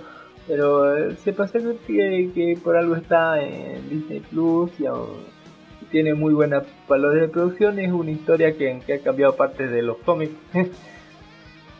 Eh, está, está bien ubicada para que, como dice, eh, todavía falta que termine. Vamos a ver para dónde va. Y ahí cuando termine lo calificaremos. Muchas gracias, don Yo voy a volver para ese momento. ¿eh? Voy, a, voy a estar aquí paradito. Bien, ¿alguien tiene algo más así para, para, para los otros? Sobre cámara no creo. Sobre cámara no creo, la verdad. No tiene lo que, que le podamos añadir. Aparte que no acaba. Bueno, vamos, mientras preparan sus cosas, le voy a hablar de Ted Bundy. Bundy, la confesión final. Le voy a decir que me dormí ver la película, póngale. Eh, y se, se trata sobre mil, que, eh, una película de No Man of God. Eh, sobre las confesiones de Ted Bundy. Es un, un detective del FBI a que los mandan a tratar de sacarle alguna confesión a este que era el asesino que, que mataba gente, si mataba niños y todo eso. Eh, y lo que pasa es que cuando él como que aparte no sabía yo que era abogado, que había sacado su título de abogado y no sé cuántas cosas más, eh, este asesino serial. Y bueno, eh, es la película se va a tratar sobre, ¿no? sobre este agente del FBI tratando de, de, o sea, yendo a entrevistarlo a él mientras él está preso, ¿no? Esperando que, ¿no? que todas las apelaciones para su sentencia, ¿no? De, que que lo maten. Es aburrido, así póngale, es aburridísimo. Tal vez para alguien que estudia psicología y quiere saber la mentalidad de la gente criminal, así tal vez, tal vez le, va a caer bien. Eh, pero a mí no, yo me dormí, no supe qué pasó al final y, ahí lo dejé, no me dan ganas de volver a verla, así póngale.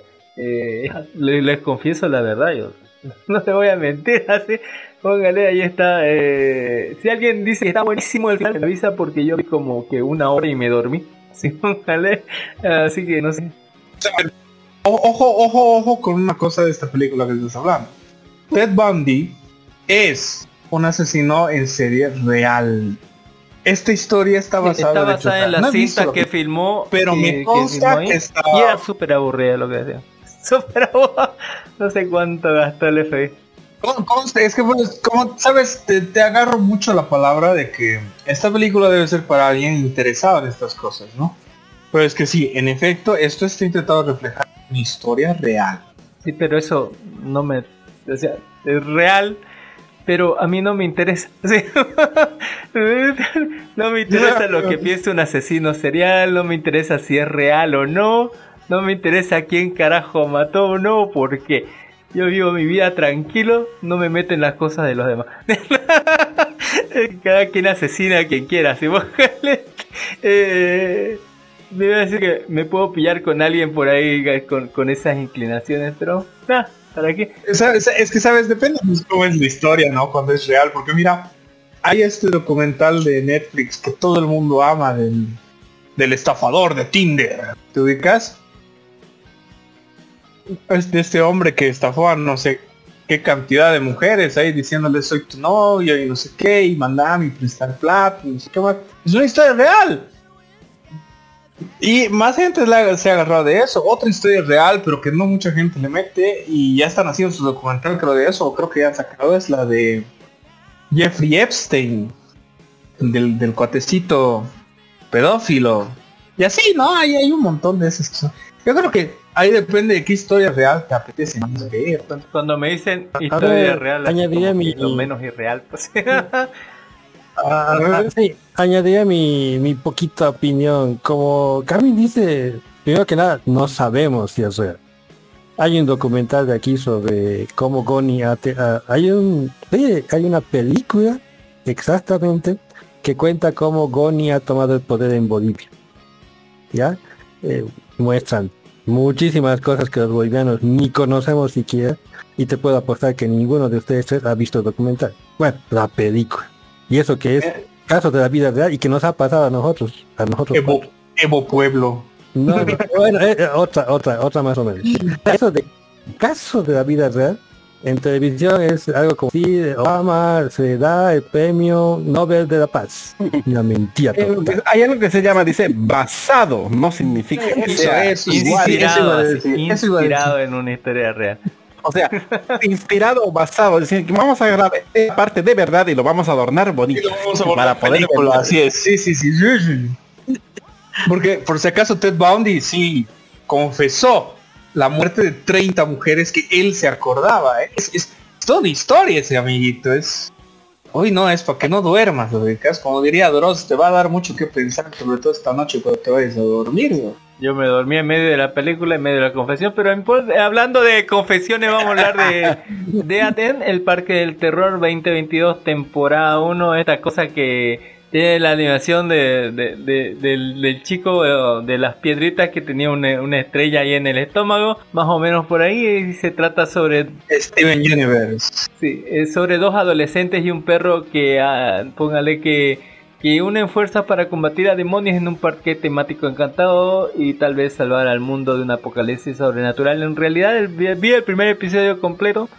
Eh, el resto así como que dije no no tengo prisa para verlo son apenas 10 episodios y en el primer episodio se ve como dos niños así no sé 14 años creo que menos tiene que van a este parque temático porque quieren buscar empleo eh, y el empleo es ser como eh, este diablito que ven ahí los quiere para hacer un ritual y traer al señor demonio de nuevo a, este mundo, ¿no? Utilizando su cuerpo de estos niños, de cualquiera de estos niños para habitarlo y así volver a, la tierra a hacer el mal, ¿no? Porque el diablito tiene un contrato con él y le prometió a él que si le daba un cuerpo para poderse liberar de su atadura, él lo liberaba a él de su maldición y él podía volver al infierno con su familia o algo así, no sé. Eh, eh, y van a ir a este parque y al final van a designar a alguien. Pero en el momento del ritual todo se va a poner bien loco y el perrito va a salvar al, al, loco que, que, iba a ser sacrificado y termina el señor demonio de los males así como que eh, en el cuerpo del perrito así póngale llevan así con superpoderes y todo chingón quiere destrozarlo todo y al final del episodio como que van a juntar todo armar un plan eh, trabajar juntos para lograr atrapar y, encadenar de nuevo al señor demonio para que el perrito esté libre de, esa, de, esa cosa. Y al final el diablillo les pide a los dos que, trabajen en el parque porque estaban quedando sin trabajo, así que para exorcizar demonios, combatir estas, estas fuerzas sobrenaturales así en este parque porque dice que hay muchos por ahí que no hacen caso. Así que eh, se va a armar este trío, ¿no? De, de, de, este Steven Universe con el copete azul. Esta chica negrita, eh, que es... Eh, todos son raros, se Y este diablillo. para tratar de, no sé si volver la vida mejor de, lo, de los fantasmas, o demonios o espíritus, o tratar con otros no que, se portan mal y tratar de capturarlos. ¿no? ¿Esto no es la serie del chango transexual? Es un hombre trans. No tengo idea, no tengo la menor idea. no había nada trans en el primer episodio. Eh, pero todo está bien así, pero no me quita el sueño. de tampoco me dio ganas de seguir viéndolo. Son cosas sobrenaturales muy de Disney, así. Eh, es distribuido por Netflix, así que ya saben. Eh, eh, no está mal, pero tampoco no está tan bien así. Pero ahí está, por si quieren ver algo sobrenatural en dibujos animados que no es cuido. O sea, que de verdad hay cosas sobrenaturales. Bueno, ahí está Dead en el Parque del Terror. Pudiera calificarlo, le pondría un 6. no, es nada que me llame la atención. Eh, hablando de, hablando de cosas que no me llamaron la atención, vamos a hablar de Dragon Ball Super Heroes, Super Super Hero, que vi 20 minutos y dije esta mierda no la voy a ver, se van a todos al carajo, eh, es una porquería, así póngale. Y se trata de la película no, no, no, no nos presenta a Piccolo que está cuidando a, la hija de Pan y de y de y, de, de Gohan. De Goten, ah, de Gohan, perdón, de, Gohan y de Middle. Esa, la está cuidando esa niña rara, Pero en la película se trata más del nieto del, del, del científico loco ese que hizo los androides, de que hizo Cell. Eh, póngale. Eh, no sé. Ahí, eh, ese nieto, póngale, que de la familia heredó como que esa parte de querer hacer cosas mecánicas y, experimentos locos y el tipo como que tiene un montón de inventos raros y lo están reclutando la, la patrulla roja, ¿cómo se dice? Aquí le dicen como que la cinta roja. Es, es la patrulla roja. Es, este, esta peli dijeron pues que es un copia pega de la saga de Cell. Que incluso Gohan tiene otra vez un poder cuando se enoja mucho después de que un androide mata a otro androide. Y bueno, eh, la patrulla roja contrata al nieto de, este científico de que hizo Cell para que eh, les ayude ¿no? con unos trajes o alguna o, algunos androides para, para derrotar a la mal... Escucha bien para derrotar, porque él, lo están engañando al boludo del, nieto este, o sea, al, hijo este que salió de la cárcel recién, para decirle, no, vamos, quiero que nos ayudes como, como superhéroe con, con tus robots para, para eh, derrotar a estos alienígenas que se están confabulados con con la empresa Cápsula, la cual tiene la malvada líder de Bulma, que seguramente están confabulados con estos alienígenas para la dominación mundial, ¿no? Posta, así le, le, engañan re mal así para que trabaje con ellos, así posta, eh, eh, es ridículo. Eh, en muchas partes los chistes son malos, así lo ves al, presidente de la patrulla roja y como que toma café y ah, lo bota, o sea, un chiste ridículo, igual el otro que es su ayudante por una abeja así que, estaba cerca, como que casi pierde, lo, casi se choca, no sé. Eh, son chistes muy malos, malísimo, costa, que qué cosa. Eh, aunque está este 3 CGI, así póngale, eh, después de verlo un rato como se pasa también, captura de cine, la traducción está muy bien del fansub y más allá de eso, eh, se nota ¿no? que, todo va a, a, construcción de estos nuevos androides que son superhéroes y que van a tratar de pegarles a, a, lo, a los otros, ¿no? a, nuestros... ¿Qué serán? Héroes. Y que a los 20 minutos no se van. Se van a la mierda. De hecho, supuestamente hay, hay otra vez un cel acá. Dice que los reconstruyen al cel. Eso escuché. Por lo menos hasta los 20 minutos no no sé, en fin, eh, dije esto no es para mí, se van a todos a la chota. Dragon Ball hace rato que ya... Déjenlo morir en paz. Sí, deberían, de verdad. Yo no... ¿Sabes qué es lo que más me ha enojado de todo esto de Dragon Ball? Que de, repente empezaron a tirarle caca a Ball GT. Y oye, el final de Dragon Ball GT está, en mi cuenta. No, no, el final Y luego le echan tanta va- Sí, tanta tener vaina, bombos. así, Sí. tanta vaina. No, Bien, de verdad, No. es que viví sin esa toxicidad No. en el cuerpo, hermano. Don Limón, no, no es por insultar, pero no hay que tirar de caca a GT. Ya es caca. Oh, por Dios. Una caca más grande. Uy, no. Jimmy está, está con los guantes puestos si quieren seguir. Ya hablando, No, pero otro día hablando de ¿eh? caca, vamos a hablar de Obi-Wan Kenobi 2022, temporada 1, 6 episodios. Final de temporada. Póngale. Ahí, de, de Un ratito, un ratito. Ah, Ahí he colocado un video en el chat, a ver, véanlo. Un video. Sí, en el Oh, verdad. Concurso de traje de baño. Es- Uy, es ahí de está la anime ex pool, family. fíjense cómo ha estado de ruda la cosa. Ahí está una caca, sí. ¿Eso era una piscina? Concurso de baño cosplay en las alturas. ¿Qué están haciendo? Fíjese, fíjese, fíjese el video, es un video. Uy, fíjese. uy, ahí está. Voy a No seguir buscando relación de esto con, con novio. porque no. Pregunta por qué está bailando de esa manera. Eh, Esto es, A, a mí no me pregunte, no soy organizador. ¿Esto es permitido, señor. No, pero ahí está, ha sido permitido. Razón que se estaban quejando las chicas de que ha Y habido sí, una- o sea, ¿qué es ha esto? una, ha habido una stripper en el evento, en serio, me han dicho. Y ahí está, estoy viendo. ¿Esto es legal? Yo. Eh, Aquí van parece menores de que en la- edad. Parece que en La Paz sí. Pero no está pues. haciendo nada ilegal, obviamente. O sea, sí, no, no es ilegal, pero, o sea, Si son menores, y, no y- creo. y- y No también, creo. después- también Uy, esto uy. pasado después de las 8 Pesa. pm. O sea que La Paz esa ya Mesa, mesa que estén más aplauda, casa, mesa que se aplauda, mándale, mándale. Saben que los niños van a eventos y salen con él. No, pero los, los niños ya se van a sus casas a partir de las 6. Yo sé porque yo yo es va a estar como como organizador y también como stand. ¿Usted organizaría algo así? No, pero tengo amigos que sí y, y lo han hecho. Y lo han hecho. De Eh, hecho, uno de mis los lo ha hecho aquí en Cochabamba antes que pase todo Desde el esto. 2000, desde antes del 2012, así ya, ya hacían eso en, acá. Tengo video. Ya digamos esto. Aquí en Cochabamba se organizó, se decía sexy cosplay.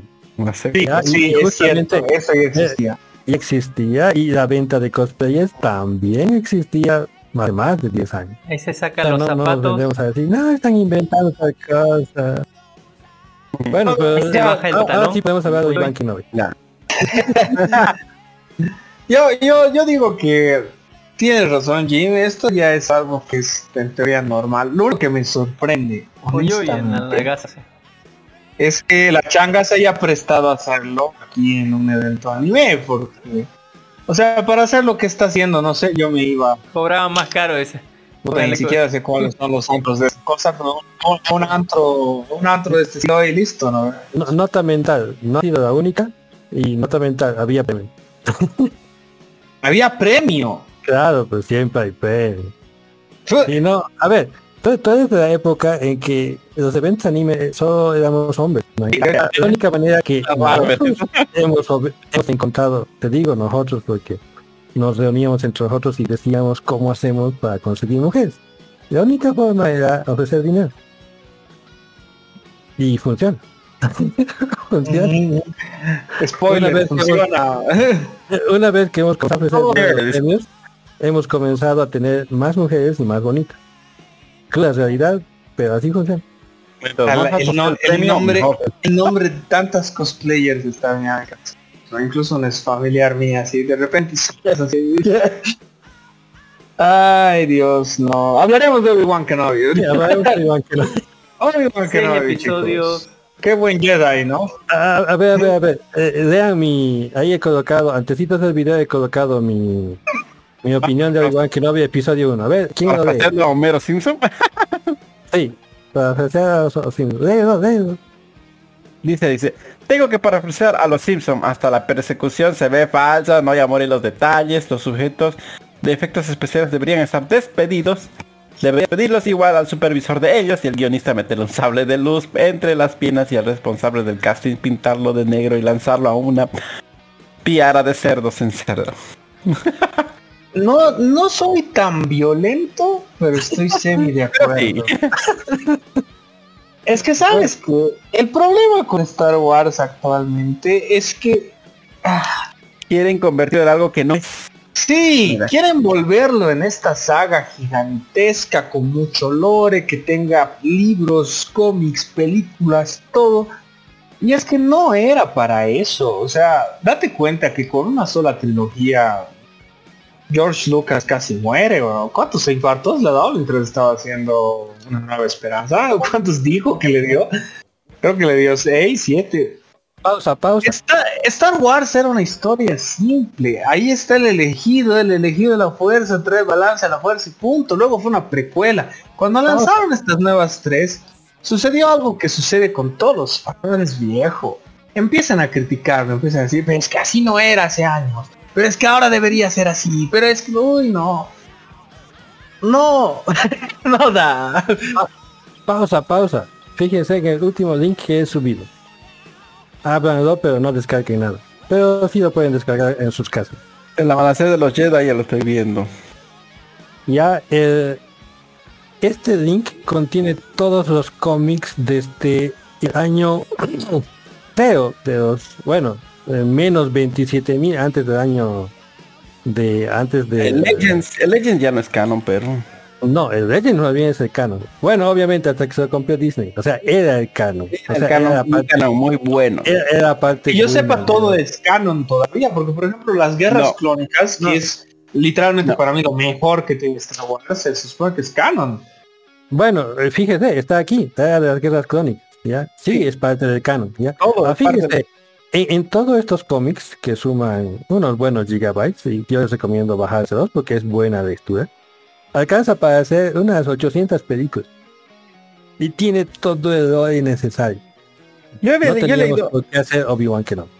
Yo leía, digamos, incluso, ¿sabe qué? Hubiera apoyado una película de Jar Jar Binks donde él era el verdadero Darcy, Darcy porque dice que esa teoría de internet, esa teoría me ha encantado. Jar Jar Binks es el verdadero maestro Speed, es, muy buena teoría. Es muy buena porque hubiera sido muy bueno, digamos, yo, yo lo hubiera visto, digamos, ¿no? Que, que, me hubiera dicho al final, aunque sea del, del, episodio 8 en vez de, de volverlo a traer al otro malito este a a dar Sidious otra vez de vida, así medio robótico. Traigan un Jar Jar, pero hágalo más, y más malo, más wow, este que nunca, nunca le di bola, digamos.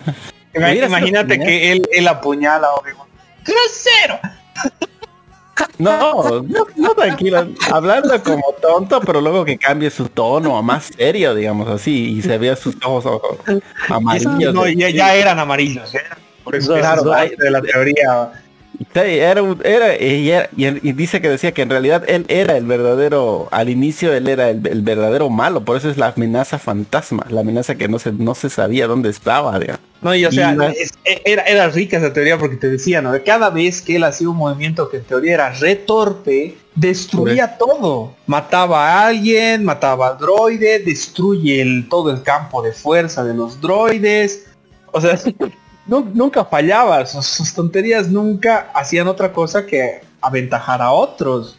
Y luego también él, políticamente hablando, porque toda la trilogía de las primeras tres es todo política, él se hace pues dueño de, la mayoría, de un planeta entero, creo que se hace dueño o canciller. Creo que justamente de Tatooine, o, no, no me acuerdo de dónde. es, el sustituto de la amistad y gracias a eso es que propone que se quede ah. el imperio. Por eso, e, él, él tiene como que, de, es como si él de verdad fuera el verdadero Sid que planeó todo y nunca se muestra a sí mismo, digamos, Pero qué pena que es un personaje que lo han votado. Yo incluso hubiera visto una película como esa, hubiera dicho, vale la pena ir a verla.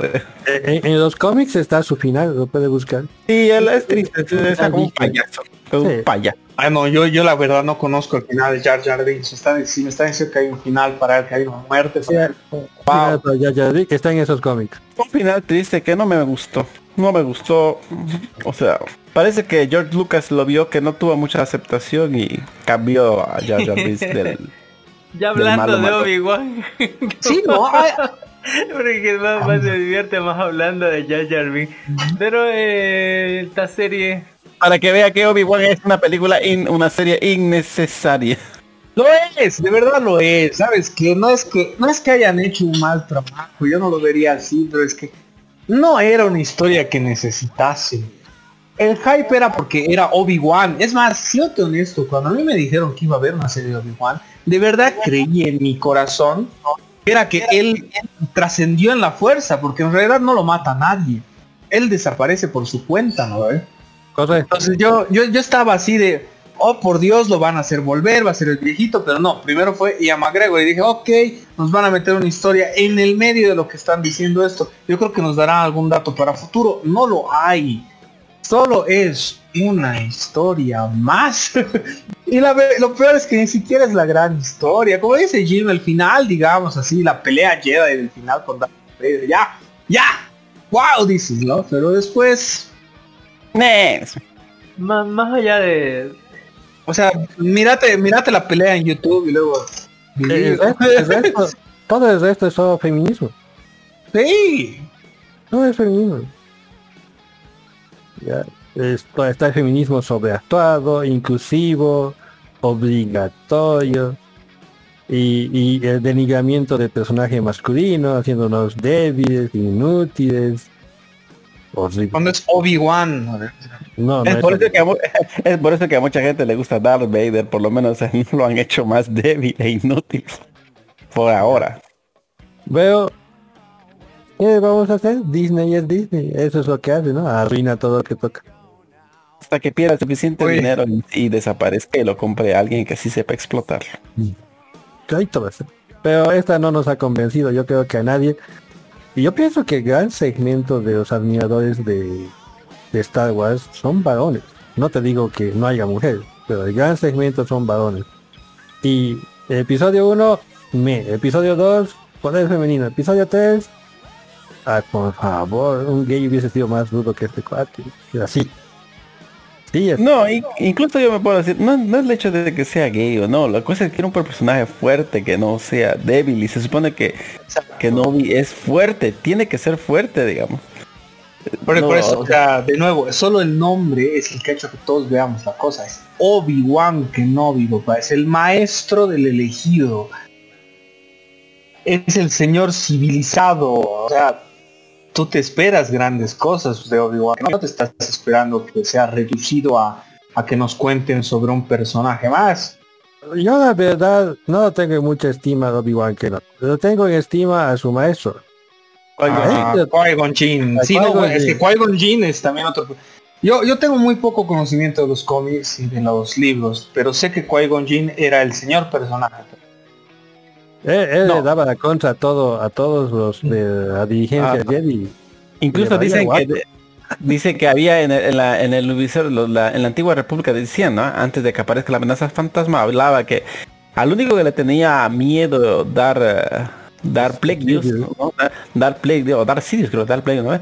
era a Qui Gon pero dice que no era porque cuando cuando estaba más joven no era porque porque sea poderoso, sino porque a pesar de ser joven, él decía, sí, los Jedi están mal en algunas cosas, dice, y él se dejaba llevar por la fuerza, no por lo que decía la orden Jedi. Entonces, no por el dogma.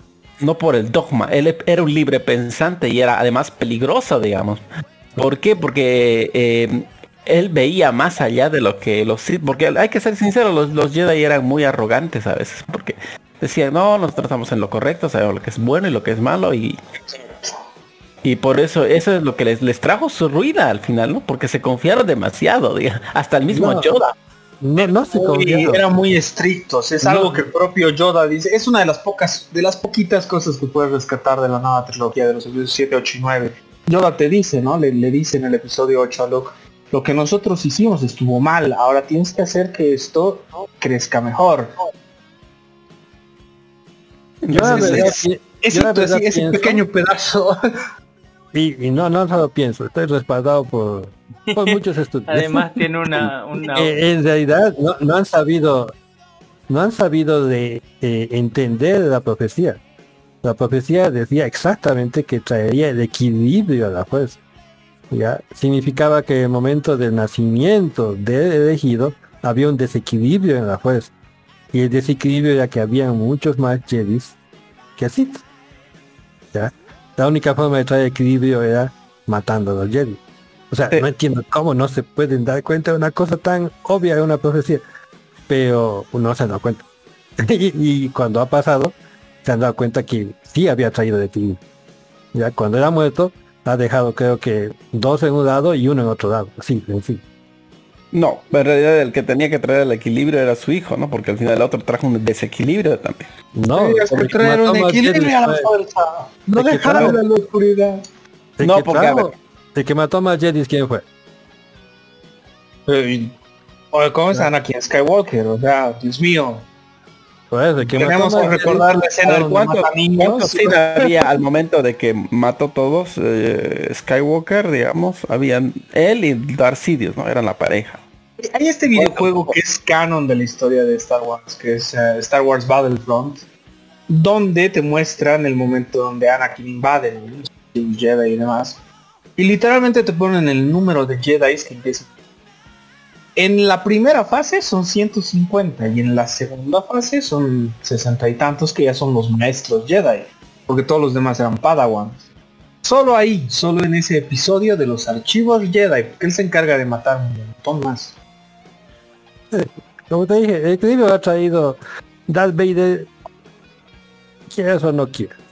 Ya, pero después que había se ha restaurado el equilibrio, veo que ninguno de los lados también encuentra que que el equilibrio se ha restaurado y deberían vivir en paz y desarrollarse otra vez. Siguen peleando, o sea, ahí ha dejado George Lucas, ya incluso en los cómics, ya ha avanzado hasta que se ha casado.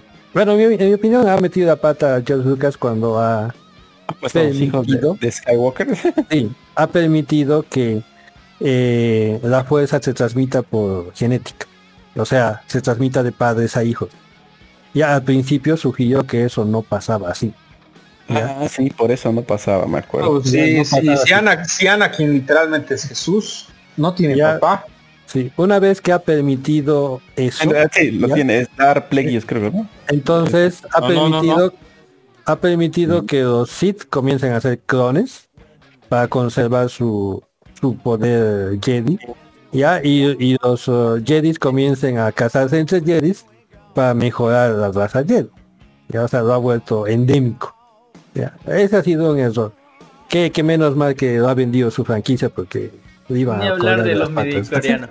Pero ahí tenemos ahí, tenemos a nuestro Obi-Wan Kenobi que aparte de ser todo lo que dicen tiene una hermosa barba así super papucho y Jesús en algunos pesebres. Eh, que en esta historia, una historia bastante simple en lineal, se la roban, la raptan a Leia y él tiene que rescatarla y son las son perseguidos por el imperio por eh, nuestro amigo Darth Vader que lo hay, que está re obsesionado con él y ahí tenemos una cosa secundaria con una negrita y, cosas de los inquisidores y pero ese es ni siquiera es el comienzo de la regla. Ya como la semilla no sería la semilla que todavía ni siquiera está puesta en la tierra para germinar la cosa de la rebelión. En una historia donde hay muchas incongruencias, muchas cosas que refutan cosas del pasado, del canon.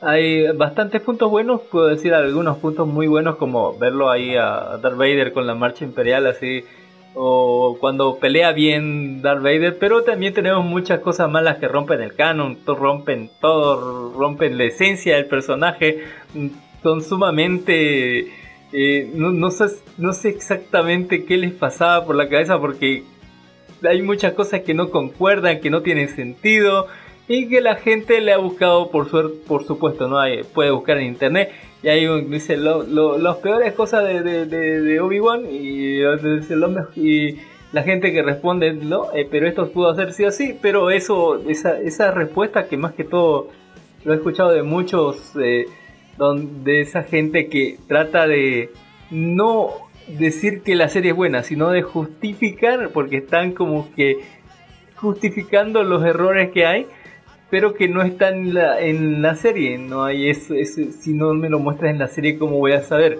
En fin, eh, una serie con más, eh, más cosas oscuras que, claras, que tiene momentos épicos y momentos ridículos en una serie que va y viene así como que aún maestro Cita, así póngale, le, le peguen dos granjeros ahí, con macetas, con macetas y, un palo le, le, ganen a un Cid, puta, en serio, ¿qué, qué onda con esto? Además se metió otro peje lagarto, otro peje lagarto, venga para. Qué terror así. Eh... Otra, otra cosita extra que puede añadir Don Cami es que eh, a pesar que ya sabíamos que ella es una castrosa, en todas ellas de una castrosa. Esta de ella sube ese ese límite a más castrosa todavía. Es que era niña. Era niña. No, no, no, no, no. No, no, no, no. Eso no justifica para nada. Yo tengo una hija también. No justifica para nada. Una hija madre yo no entiendo niña, cómo... mi madre es niña, mi madre. No, no quieras cómo desfregás mi hija. Mi hija es mimada también porque es única hija. ¿ya? Y la no es igual, así. Eh. Ya, pues, y no es así. te puedo apostar que no es así. Ya, o sea, e, el mismo argumentista ha creado una ficción más allá de la ficción. Por ejemplo, una, una, fíjate, es una niña importante, ya que va a ser líder de su planeta no tiene un guardia personal que no se mueve a sus espaldas. O sea, por favor, eh, conocemos gente que no es líder de un país y tiene un guardaespaldas que no se mueve de su espalda. Solo uno, dos. ya, uno, sí, pero no, esta señorita tenía que irse donde quería y nunca había un guardia detrás de O sea, le, colocaban en situaciones impensables. Ya por eso mi, mi ranteo contra el guionista, yo digo, como, hackear un, robot con un tornillo, digamos así, cambiarle, ¿no? Eh, no, ni, ni, eso, don Ya, o sea, tiene, tiene toda la línea argumental, aunque trate de seguir un ido, los detalles con los que en el ido son peor que de borracho. Ya, como te dije, hasta la persecución es falsa. Una niña que corre, ¿a cuánto corre una niña? 8 kilómetros por hora, por favor. No, guardia, no de... siquiera 8 Es como la Nezuko de, de Kimetsu no Yaiba. Un guardia, ¿cómo le va a atrapar? ¿Cómo no le va a atrapar? O sea... Hasta, hasta Nezuko tenía más, más teoría porque era una Oni. Sí, hasta Nezuko.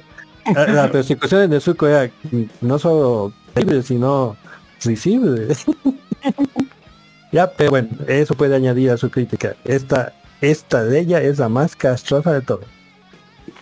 No digo, no digo que no hayan colocado líneas, uh, líneas de diálogo interesantes, porque sus líneas eran interesantes, pero el comportamiento no correspondía a una niña, menos de su posición social. Y menos con el acceso a la educación que tenía. La obligación. esa, esa, esa frase de Darkhold creo que me gusta más no encaja con su educación, sí. Si yo pudiera ponerle una calificación, le pondría 5, póngale, siendo generoso. Generoso, muy generoso. ¿Ves? Así es, Cami, te dije, ¿ves? Es generoso. Tiene amor dentro. a poner el, meme de los 300, soy un dios generoso. Ahí está, buen meme, buen meme. ¿Alguna cosa más de Obi-Wan? Así póngale. Yo creo que solamente, mire, está predestinado para gente que le gusta Star Wars y que no va a mirar ningún error y que va a negarlo todo, así va a taparse los oídos y decir, no, no, no, no, no, esto es por aquello y esto es por ello y no va a escuchar razones. No, no, más bien lo que le gusta a Star Wars son los que le van a dar más palos. Sí, exacto, ¿sabes? Dios mío, para, para la, la, trilogía final de Star Wars hay incluso cosas que incluso yo rescato, porque también soy fan, pero el fandom como tal de Star Wars no ha hecho mierda. han hecho bolsa todo lo que viene siendo todo el nuevo contenido de Star Wars. Lo único que están semi adorando es eh, el Mandalorian. Después todo lo que hace que no tiene nada que ver o Disney lo odian. Creo que la única película como tal que han, que han halagado es uh, Rogue One, creo, y ni siquiera es que la han halagado tanto. Es que es la única pasable, pasable, ni siquiera Sí, no, no, el, fandom de Star Wars odia todo lo que están haciendo con el nuevo lore. Y, o sea, yo puedo entenderlo, pero la verdad es que a ratos igual lo encuentro muy tóxico. Creo que están siendo demasiado malos. Bueno, ahí está Obi-Wan por Disney Plus. No creo que han renovado, no sé si han dicho dos que va a haber segunda temporada, pero de dónde van a sacar esa porquería no tengo idea. En fin, ahí está. Eh, tenemos también esta eh, por Disney. Ahora tenemos esta serie que sale en Netflix, no, en Paramount. Paramount Plus que se llama Players, temporada 1. ¿De qué se trata? Exactamente se trata sobre un equipo de LOL que busca ganar su campeonato. En realidad es como tipo documental. No sé si son los originales o los de verdad o, son actores actuando de los cosas. Pero se trata, ya van solamente dos episodios han salido, creo que van a salir más. Eh, y se trata sobre estos equipos de LOL, ¿no? Profesionales, donde exploramos a uno que se llama eso chis, chis no sé qué cosa y al negrito es una incorporación del equipo que este Optimizer o algo así, no sé si serán nombres de verdad, no sé si es ficticio porque nunca me he enterado de nada de LOL, no juego nada de LOL, en puta vida no tengo idea de lo que me decían ahí porque en mucha terminología de, de, LOL que no me importa un carajo. Sí, si quieres yo te doy, si quieres yo te doy una sinopsis, porque no, o sea, no es documental, pero te puedo decir eso. Yo como jugador de LOL. La sinopsis dice que sigue un equipo de LOL que busca ganar su primer campeonato después de años para llegar a la cima de su prodigio. Eh, un novato de 17 años y su veterano de 27 años deben dejar de un lado su ego para trabajar juntos. ¿Sabes que el de 27 años es ese chis, chis, no sé qué cosa, chis, no sé qué, como queso así, no sé qué o leche, chismel, algo por ahí. Pero ese es el tipo de persona que más odio. Ese tipo de persona que está molestándote, tirándote, hablándote, y si no le haces caso, posta, te, te toca, te, te, o sea, yo, yo agarro y le doy un, o sea, le doy uno bueno para que, para que modere el hijo de puta.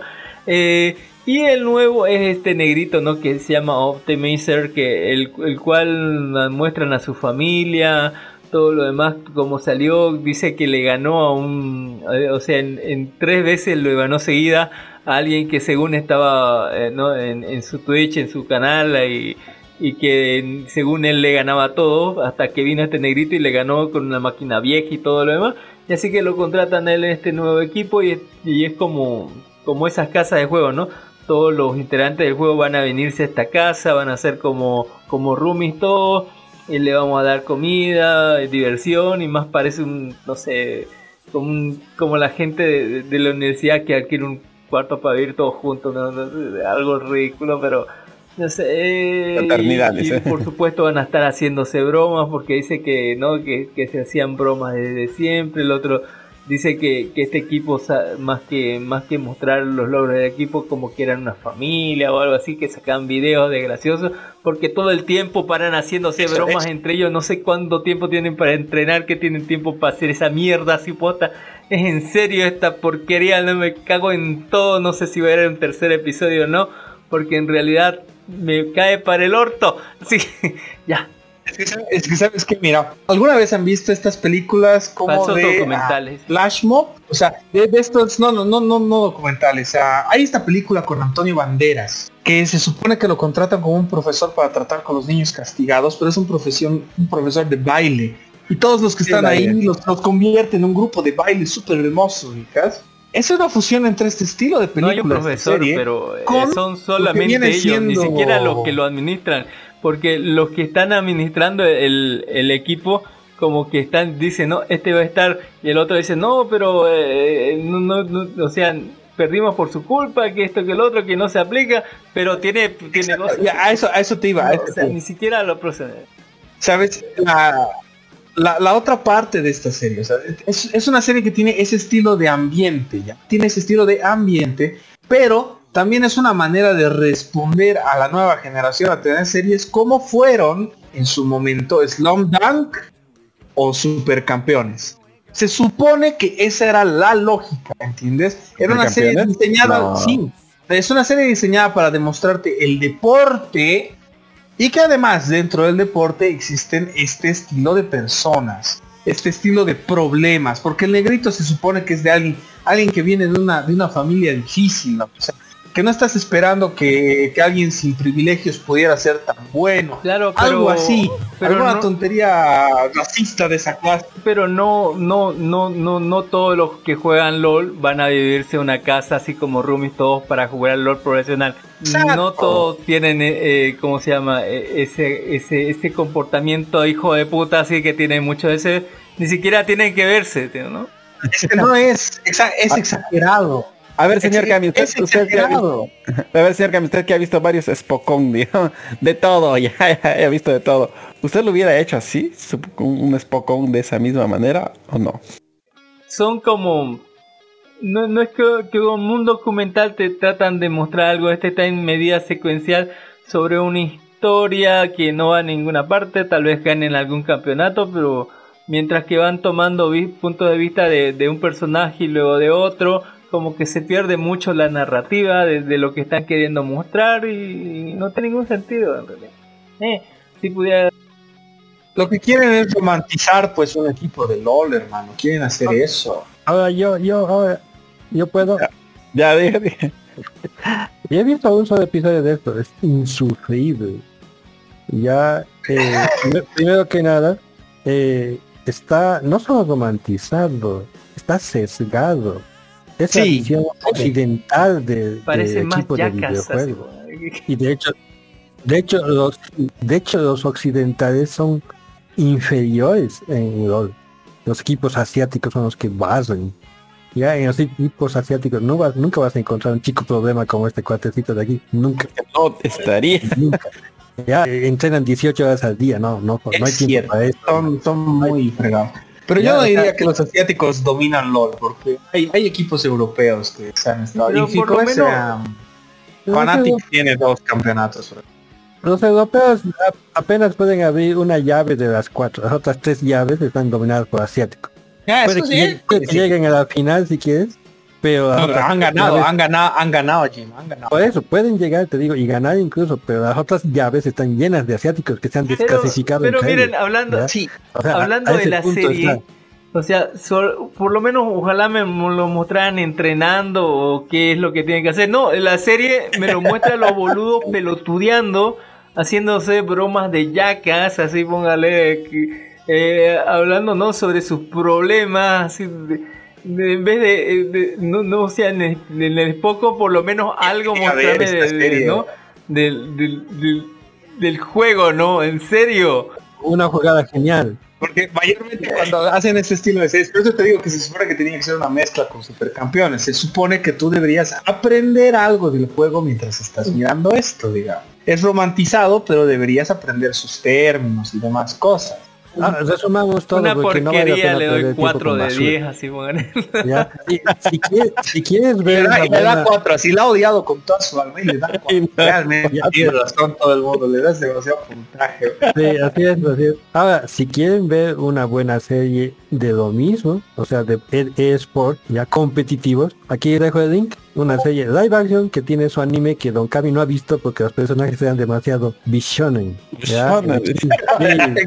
ya, o sea, Don, Kami le tiene aversión al visionen. Entonces, no ha visto una excelente serie que es de King's Avatar en, anime, pero también ha salido su serie live action que cumple con todo lo que Don Limón quería que sea esta serie. Ya es inspiradora, enseña métodos de juego, disciplina, amistad, hasta cómo conseguir novia dentro de juego, obviamente. Hablando de... o sea, bueno, se supone, se supone que Playa, yo no he visto la serie, así que no, puedo decir nada al respecto. pero sé que eso Avatar ha logrado eso. Míralo, lo puedes encontrar gratis en internet. Primero ve la serie animada y luego ve live action. Y desde Netflix nos trae, pues viene Mr. Bean peleando loco como un, contra una abeja en hombre, el hombre versus la abeja 2022, temporada 1, eh, Man vs. Bee. Póngale que son 9 episodios que varían entre 10 y 20 minutos, a veces más de 10 minutos así. O sea, la mayoría miden 12 minutos, así póngale. Y se trata sobre un hombre que se encuentra en guerra con una abeja mientras cuida una lujosa mansión. ¿Quién ganará? ¿Qué daño irreparable sucederá en el proceso? Etcétera.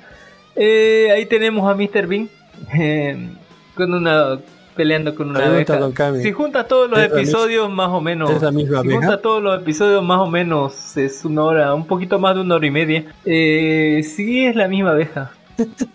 ¿Qué, qué, sucede? Bueno, eh, Mr. Bean está recién está divorciado, no tiene casa, que no sé dónde vive, así que no es que pedo así es. Y tiene que trata de recuperar a su hija, digamos ahí. Y está desempleado hasta que consigue empleo ¿no? en una de estas agencias donde lo mandan a cuidar las casas, ¿no? O sea, te vas de viaje y querés contratar a alguien para que cuide tu casa y flash, digamos, ahí, ahí está. Eh, cuida la casa y, no le pasa nada, ¿no? Ahí te dejan un manual de instrucciones porque la casa es una mansión hiper moderna donde todo está sistematizado, ¿no? Todo es smart, todo tiene claves y cosas así. Eh, y tiene, como es una mansión, gente súper rica, tiene muchas obras de arte, eh, cosas invaluables, autos de lujo, pero de lujo mal así, que cuesta millones ahí de libras. En fin, eh, y él se va a quedar ahí a cuidar la casa hasta que hasta que viene una abeja y todo se va a la mierda. Así que póngale.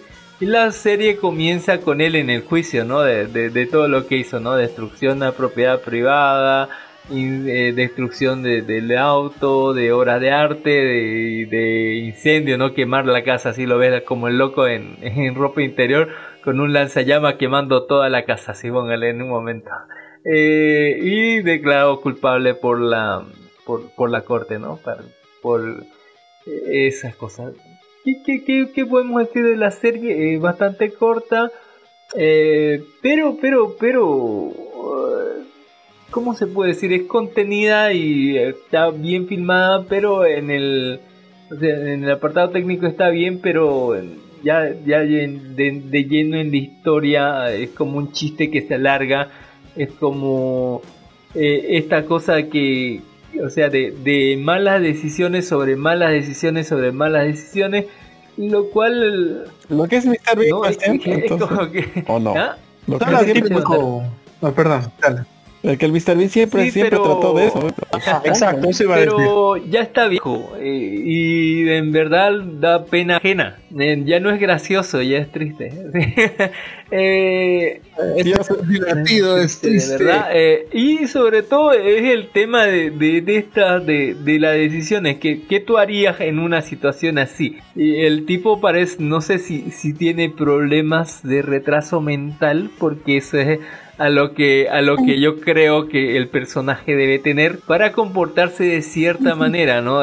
como empeorar las cosas, como romper cosas y colarlas después o agarrar algo que se rompió y esconderlo debajo de la alfombra o o tomar muy malas decisiones, digamos, de, por no fijarse un, rato en algo. O sea, eh, eh, es como la calamidad sobre la calamidad, pero son cosas que son, como se dice? Eh, fáciles de notar, fáciles de ver, fáciles de, de, prevenir, pero el, el, loco como que yo creo que tiene algo, ¿no? retraso mental o algo así, porque eh, el personaje no, no debería comportarse así, mínimo, un mínimo de, no sé, de sentido común haría que cualquier persona, te lo digo, cualquier persona no le pasa nada. Eh, pero el loco como que mete la pata y para sacar la otra pata mete la otra pata y saca y, y trata de sacar la pata con la otra mano y ahí termina todo en el bien hundido en un charco de mierda. Sobre todo por no poder controlar sus propias emociones, sobre todo por tener planes estúpidos así como el, el, el, el del correcaminos y el coyote, pero sí así de mal, o sea, o sea, tiene planes y los ejecuta y para reparar algo frega otra cosa y esta otra cosa al reparar, tratar de reparar, frega otra más y todo lo esconde o miente o, o, sea, eh, todo para, para ver lo que vamos a llegar al final, ¿no? Que lo condenan a, o sea, le dan años de prisión, pero eh, podemos decirle que tiene un giro de tuerca al final por el cual le vamos tal vez o no perdonar todo, ¿no? y yo digo que no. Yo digo que eh, eh, ese final está muy mal porque el tipo es una amenaza andante, es eh, no, puede cuidar ni de otras personas ni de sí mismo. y encima le, o sea, lo que más me quejo es que debería tener alguna culpa, debería tener algún castigo y la verdad es que no. La verdad es que con, con tecnicismo y cosas así, pero sobre todo es que da pena, por el Mr. Bean tan viejo, ya estaba viejo ya cuando hizo Mr. Bean y ahora como 30 años después, así como que ahora está peor, es como verlo a Eugenio Berbés así, pero más viejo será y y actuando como alguien retrasado, digamos. Dame una pena ajena. No, no me pude reír en ningún momento. ¿Ustedes sí? ¿A ustedes les pareció bien? Les pregunto, ¿soy yo el que estoy mal? Dígame, a ver, cuéntenme. No sé si Darko quiere decir algo primero, porque yo, yo voy a darte pela, pero por ahí capaz. Es posible, de, de, la, de divertido se murió hace mucho tiempo, señor Cami. o sea, bueno, a ver, Ah, perdón, tal vez quería seguir. No, sigue, sigue. Yo, yo, yo. Yo no ¿Sabes, hermano? o sea, todo, todo este asunto con Mr. Bean, ¿no? no solo Mr. Bean, mira, mucha de esta comedia que es comedia burda, así, así tiene ese, tiene ese, esa etiqueta, la comedia burda, es un estilo de comedia que sí, en efecto, ya no es para público millennial, por así decirlo, porque sí, ahí entraríamos creo que es de Europa. ni siquiera, ni siquiera es que sea europeo. ¿Sabes qué es lo que pasa con la comedia burda? Exagera las cosas a propósito para que tú te rías por la picardía tonta del personaje. es comedia este, este asunto, exacto. No es, picardía, es solo tonta. Eh, este asunto Claro, pero es que cuando él lo hace, te lo hace ver con una cara, que por ejemplo Mr. Bean hace muy bien ese tema de la cara, ¿entiendes? Te lo hace ver como si estuviera diciendo, ah, salí con la mía, ¿no? Mientras lo está haciendo. Ese estilo de, humor, que ya sí, en efecto, ya no tiene tanto. Actualmente es para un público, pues ya sí, en efecto, más viejito. Seguramente va a ser mejor aceptado ahí. Y tal vez ni siquiera ahí, porque sí, es una cosa de la que avanzas. Y es una comedia de la que mayormente pecan muchos comediantes. Tainfield lo está haciendo, está intentando hacer así sus, sus stand-ups. Mira, yo te lo pongo así. Eh, hablas de que cuando está tan viejito y le ves hacer esos chistes, ah, se ve mal. Oye, yo te ahí te agarro a Chespirito haciendo al chavo del 8 ese instante. Es un tipo de 50 años haciendo de un niño. ¿Entiendes? Ah, estos personajes o estos, estos comediantes cuando hacen eso, buscan que se vea así. Es, seguramente es toda la premisa de lo que viene siendo esta serie. Yo no la he visto, parece ser que ha salido hace dos días. la verdad es que le voy a echar un vistazo porque Mr. Bean es un personaje que creo que cala dentro de la gente, ¿no? Yo, yo de niño mi mamá me hizo ver, me reía mucho con las cosas que el tipo hacía, tal vez vuelve a hacerme lo mismo. Porque justamente, otra vez, eso es lo que mayormente está de moda actualmente entre las series que están saliendo una y otra vez, o películas y demás. No están buscando darte algo nuevo, sino que están intentando recurrirte a la nostalgia. Quieren decirte, oh, mira, es este de mucho tiempo, míralo otra vez, así. Está haciendo esto nuevo, así. Seguramente es lo mismo aquí con El hombre contra la abeja. Eh, me agrada, la verdad, o sea, no he visto la serie, pero me agrada la premisa de pensar que lo que sea que haya hecho mm, termina con un castigo tan grande como la cárcel, porque suena, suena a que hace un montón de cosas. Entonces, yo, yo no sé si juzgar, si debemos juzgarla por ser un humor que ya no es tan agarrable, ¿no? Porque, mira, yo te lo pongo de esta forma. Si tú miras eh, Mi Pequeño Angelito, las primeras dos películas, volverlas a ver ahorita, como si estuvieras intentando verlas por primera vez, eso es lo bonito, por ejemplo, cuando lo ves con, un niño. Ah, si, por ejemplo Jim la mira con su hijita, te puedo apostar a que su hijita va a tener una opinión muy diferente de la que tú tenías cuando tú la viste de niño. Porque ya no es, ¿entiendes? Ya, ya no es el humor que, estamos acostumbrados. Entonces esa película o esta serie en este caso está diseñada para personas que en su momento gustaron de, de tener un humor así. Seguramente es para ellos. Y obviamente si eso no popularmente hablando, no creo que caiga muy bien. Ojalá y sí. La verdad es que el señor es un actor que merece todavía un poquitito de respeto. Entonces, a ver, ojalá quisiera quedarme con una buena imagen de, de Mr. Bean. No, yo no la vi. Mire que esto no se trata de Mr. Bean porque a mí me gusta el John English. Cuando, y John English es recientemente, no es tan viejo como Mr. Bean es más cerca de, de los 2010 es así. Y es el mismo tipo de humor, humor físico, humor de torpe que hace algo y que provoca otra cosa. Pero aquí no, aquí da pena. Aquí las cosas que hace, o sea, deberían tener consecuencias. O sea, allá, eh, por lo menos en, eh, en John English, como se dice, hace algo que provoca otra cosa, digamos, por alguna torpeza. Aquí no, es, es como ah, un descuido inhumano, como, como prender fuego, como agarrar, no directamente y, y, vaciar gasolina y prender fuego así. No es como si te tropezaras sobre algo y ese algo provocar un incendio, no eh, y es peor lo que lo que pasa, yo creo que dice que no que eh, es, es, un gran actor que merece respeto, pero yo creo que él mismo se está faltando respeto al aceptar este tipo de papel a esa edad y en esa forma. Eh, y, que no, y cuánto le habrán ofrecido para que se humille así, porque el tipo ya no quería salir de Mr. Bean, recordemos, quería ser más serio y no sé cuánta hueva y, le ofrecieron cuatro billetes para salir haciendo un papel de retrasado porque no es otra forma de, llamar a este tipo de personas así y lo peor es que e, es como como es que eh, lo que más me duele es que la, forma en que afronta, afronta las consecuencias de los actos aquí las consecuencias de los actos valen pito aunque te digan no tres años de, de cárcel eh, por millones de dólares y no de libras esterlinas eh, ¿no? en daños. Eh, tres años apenas, así como robas dos millones de dólares y que te den, no sé, un año de cárcel. No sé.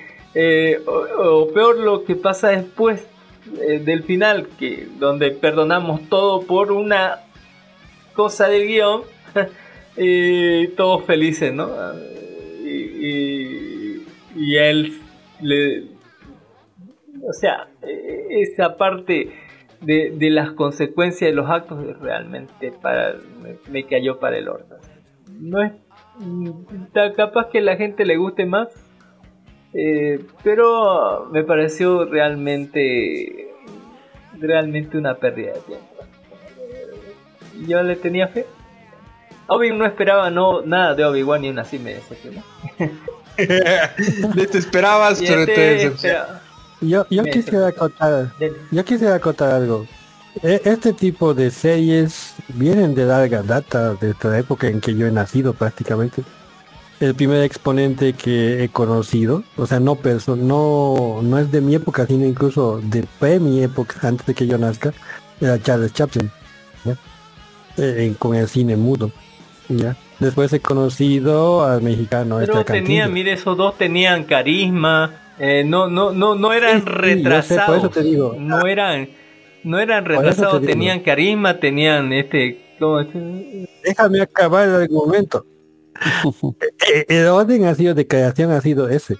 Personajes que incluso transmitían un mensaje a pesar, a pesar de, de no de retrasados mentales, sino digamos gente de poca educación o luces, digamos. Ya incluso te transmitían un mensaje, por ejemplo, la película de Cantinflas sobre políticos, hoy por favor, debería ser obligatorio pasar eso en los colegios hoy en día. Uy, no, no, no, uy. Perdón Jim, perdón que te interrumpa, no digas eso. Para mí Cantinflas es uno de los comediantes más absurdos y tontos que han existido en la historia de la comedia. De verdad no me gusta para nada su es tonta, porque sabes que... Ay, no, sí, no, no me quiero alargar. Perdón, sí, no, pero ese tema del colegio, no, no, no me digas eso. Ya, bueno. Está bien, es mi opinión, además no creo que la tomen en cuenta. Aló, eh, luego ha aparecido Mr. Bean como una alternativa europea. Ah, es un humor bien europeo. Sí, pues una alternativa europea. Y aunque al principio tenía algo de sentido en pequeños cortos, podría decir, porque nadie aguanta este tipo de, eh, ¿cómo te puedo decir? De, chistes, digamos. Nadie, nadie. bien pensado, ¿no? Sí, sí. es, es, como para pequeñas propagandas así de 10 minutos, digamos. Para eso es diseñado ese tipo de humor. Ya no puedes aguardar un cómic una hora y medio. Y, y, y ha sucedido lo que has dicho. Ya, yo pienso que a, a, a, todo que personifica, el papel de calza tan bien porque ningún otro papel ya de calza y ha tenido que aceptar ¿no? el único papel que le ofrecían, en mi opinión. A mí tampoco me gusta Mr. B, incluso desde sus principios. Ya como te digo, me quedo con el Chaplin y el, Cantinflas. Pero bueno, han hecho su película. ¿Cuánto será su recaudación? Tú que te encanta el box office, ¿cuánto de entrado? Es una serie de Netflix. Esta es una serie de Netflix de nueve episodios de más o menos 10 minutos por episodio, más o menos. Es casi una película. El, véanla y me cuentan si les gustó. A mí no me gustó nada. Ya, ya lo voy a echar un vistazo, pero sí, la verdad es que es un buen mensaje lo que estoy diciendo. Un horrible mensaje esta esta serie, póngale, tiene un horrible mensaje. Es que pueden hacer lo que quieran, ser responsables con todo y a la mierda igual les va a ir bien. Eh, hablando de... alega demencia, alega demencia. mi, mi comentario final sobre lo que estás diciendo, así para que ya lo pases de mi lado, es que, o sea, bueno, eh, sobre humores, en realidad no, no creo que haya nada escrito, porque si dices comedia debería haber tenido un mensaje, yo les coloco una serie súper famosa que ganó de todo y es considerado un, pilar de la comedia que es Seinfeld. Un show acerca de nada. De verdad, ningún episodio te deja ninguna cosa. Es más, a veces los personajes parecen más tontos más allá de lo que de lo que fueron en un inicio. Y el final de temporada de la serie incluso termina con ellos afrontando problemas legales, pero aún así no aprendiendo nada. A veces el humor es así, trata de ser absurdo y de nada. A veces es así. Ojalá y al menos a mí me dé una sorpresa así esa serie. Vamos a chequear. Y hablando de chequear algo, vamos a hablar de la Casa de Papel Corea 2022 temporada 1. La copia, este, de, otra vez de Netflix. Este es el, estreno en la semana que en realidad yo no vi la casa de papel, la normal, así. Eh, pero sé, no, sé lo que pasó. Vi dos episodios, creo tres, y es la misma mierda. Eh, me, me dicen, no, hay errores, hay diferencias, ¿no? Porque está en, hecho en Corea y es en un mundo ficticio porque la Corea del Norte está juntada con la Corea del Sur pero son la misma, todos, todos son inclusive los mismos países, eh, sale la embarazada del, del, gerente que es otra embarazada, ¿no? Eh, o, sea, eh, si hay pequeños cambios, no hay nada que afecte el, el, o sea, el, el contexto de la serie. es calca casi, es casi aunque me digan, hay diferencia, sí hay diferencia, pero es casi una calca así, póngale, el contexto de todo esto. Creo que hay menos sexo, no estoy seguro. Eh, pero es, seis episodios de más de una hora donde van a entrarse a no atracar y tenemos al mismo profesor y tenemos a la misma Río y tenemos al mismo que es la misma calca, es la misma mierda y la otra no terminé de verla porque me parecía ridículo igual que esta misma mierda que me pareció ridiculísimo así. Es ridiculísimo y dije no, esta porquería otra vez no, pero vean en un resumen de te lo resumo así nomás, seguramente va a estar mejor. Terminó la primera temporada con eh, uno de los coroneles de Norcorea que lo está que está a punto de descubrirlo al profesor, pero seguramente eso estaba dentro de los planes del profesor, porque el puto profesor tiene planes para dentro de los planes, dentro de los planes posta. Es en serio esta mierda así, ya. Eh, calma, calma, calma. No tienen secretos. Se van a robar otras cuatro temporadas coreanas en esta porquería. Eh, en otra cosa que, está un poco mejor, pues le vamos a hablar de Elvis, película estreno de películas, porque hay dos películas que estrenaron esta semana. Eh, película no es autobiográfica, es eh, la, citar una película eh, escrita desde el punto de vista del coronel Sanders, ¿no? Que es el que, según él dice, ¿no? Eh, yo lo hice, yo lo produce, yo fabriqué a Elvis, ¿no? Eh, y se va a tratar un poco de, la vida de Elvis desde su comienzo, desde que era niño hasta que lo descubrió el coronel Sanders hasta el último día de su vida, ¿no? Que fue cuando cumplió 42 años, creo, en 1970 y algo. y todos los altibajos, ¿no? Película eh, larguísima. eh, innecesariamente larga, más de dos horas y media, póngale. Eh, película con que podemos decir que tiene momentos que, están bien hechos, que, se entienden, que, que, son y otros momentos que son, la palabra más correcta sería llamarlos sobrecargados son partes en las que, digamos, vos vas y estás como a punto de salir al escenario y entre que estás saliendo al escenario y llegas al escenario hay un flashback de 20 minutos así donde te, muestran un montón de cosas, te muestran, un, te retrocedes en el tiempo, luego avanzar, luego cambian cosas, luego sobrecargan así de, ruido y, en sonido. Eh, en música está bien, pero en el momento donde sobrecargan las cosas, donde te enciman cosas como que todo estridente, es todo dolor, así duele ver esa parte en realidad, y es del punto de vista del, del manager, así de todo el tiempo. Pero aparte del punto de vista del manager, hay cosas que no ve el manager que están ahí como que eh, puestas ahí y no sé cómo lo sabía el manager eso, o cómo se lo imagina o por qué me están poniendo esas escenas ahí. Más allá de ello, es una vista interesante de lo que es el billo. No conozco nada, me ponen dos temas de Elvis y más o menos reconoceré por el, por el tono de voz, pero no sabría decirles dos canciones del peloto.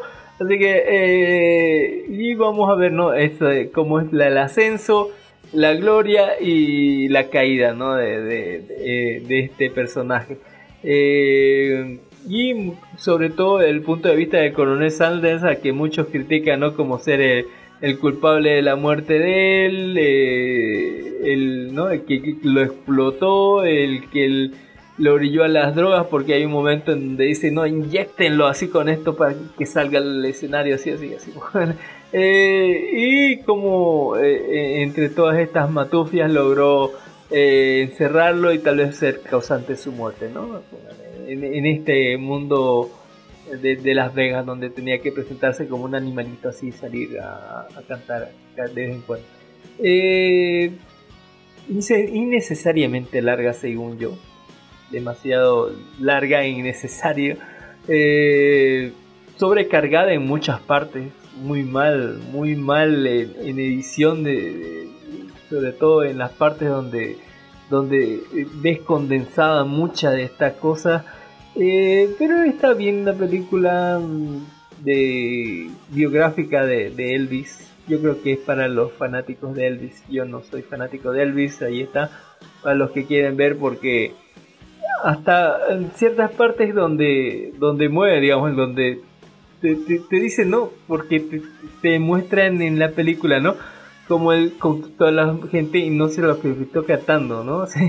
sino moviendo las caderas. Y, es extraño porque como que parecía feromonas así que hacía que las mujeres así como que les diera un espasmo en eh, allá viene bien abajo donde no les da el sol así. Cuando lo cuando lo no lo oían cantar cuando le veían mover las caderas sin, sin razón alguna sin motivo no sé qué pedo en fin eh, la película está bien pero tampoco no está tan bien. Eh, le daría un 7.5 así eh, ah, seco ahí. Eh, por la producción y todo eso demás pero desde el punto de vista histórico no sé creo que no, no, alcanza para llamarlo así basado en hechos reales así. O desde el punto de vista técnico de cómo está contado no creo que en realidad vaya para, para algún lado bueno pero eh, si son fanáticos de Elvis y les interesa conocer al rey del rock and roll, así póngale, capaz que eh, les pueda eh, aportar algunos datos interesantes, ¿no? sobre la vida de el, el rey del rock and roll. Primero que nada, no puede ser autobiografía. Puede ser biografía, pero no autobiografía. Elvis apenas sabía escribir canción. Uh. Apenas. Lo hacía muy bien, pero. ¿eh? Eh, era un buen bailarín. Eh, era buen bailarín, eso es correcto, es correcto. Ah, pero bueno, segundo, mm, yo creo que esto va más que nada, no por el día de informarnos, ¿no? Sino por el hecho de sacar dinero de, así como han hecho con el de con el otro de vocalista sí con ese ya yo creo que va de ese lado esos han sacado dinero, nosotros sacaremos nuestro pedacito de dinero. Y bueno, ahí quedó. Mm, aunque no creas, es hasta un poco peligroso que lo hayan hecho. Ya se sabe que la música, al igual que la moda, tiene un retorno cada ciertos años, o ciclos. No, no me admiraría mucho que de aquí a unos años vayamos a ver a ver en la calle la moda de Elvis, esos pies, esos, esos zapatos, digo, esos botas pachucos, ¿sí? otra vez, sí. Y y su modo de cantar y bailar. Ya después de este de estos años de reggaeton que hemos tenido, creo que es lo mejor que nos puede ocurrir. A la, gente de Estados Unidos le mama Elvis, así póngale. Eh, y yo creo que esta fue hecho para eso, digamos, para, para atraer ese público estadounidense. Es, ¿Sabes? Eso que tú dices es muy cierto, ¿no? Porque Elvis es un... Eh, Estados Unidos tiene muy poca historia folclórica no es como nosotros, ¿no ve que tenemos un montón de historias, tenemos un montón de cultura y demás. Estados Unidos literalmente casi elimina eso de su, propia sociedad. Entonces dentro de lo cotidiano y nuevo, Elvis es un, es un precursor de eso, es un pionero con ese tema porque era músico con ese sentido. Y como bien dice Jim, es, es un personaje que en realidad era más una marca, una imagen que como tal alguien de la, de la calidad de culto que la que le hacían parecer, ¿no? Entonces seguramente para el público norteamericano tener este estilo de película va a ser o es algo importante. Porque el hecho de que digan que es una biografía desde el punto de vista del coronel Sanders es, no sé, me, me, suena, la verdad, solo eso hace que yo quiera saber o ver sobre la peli.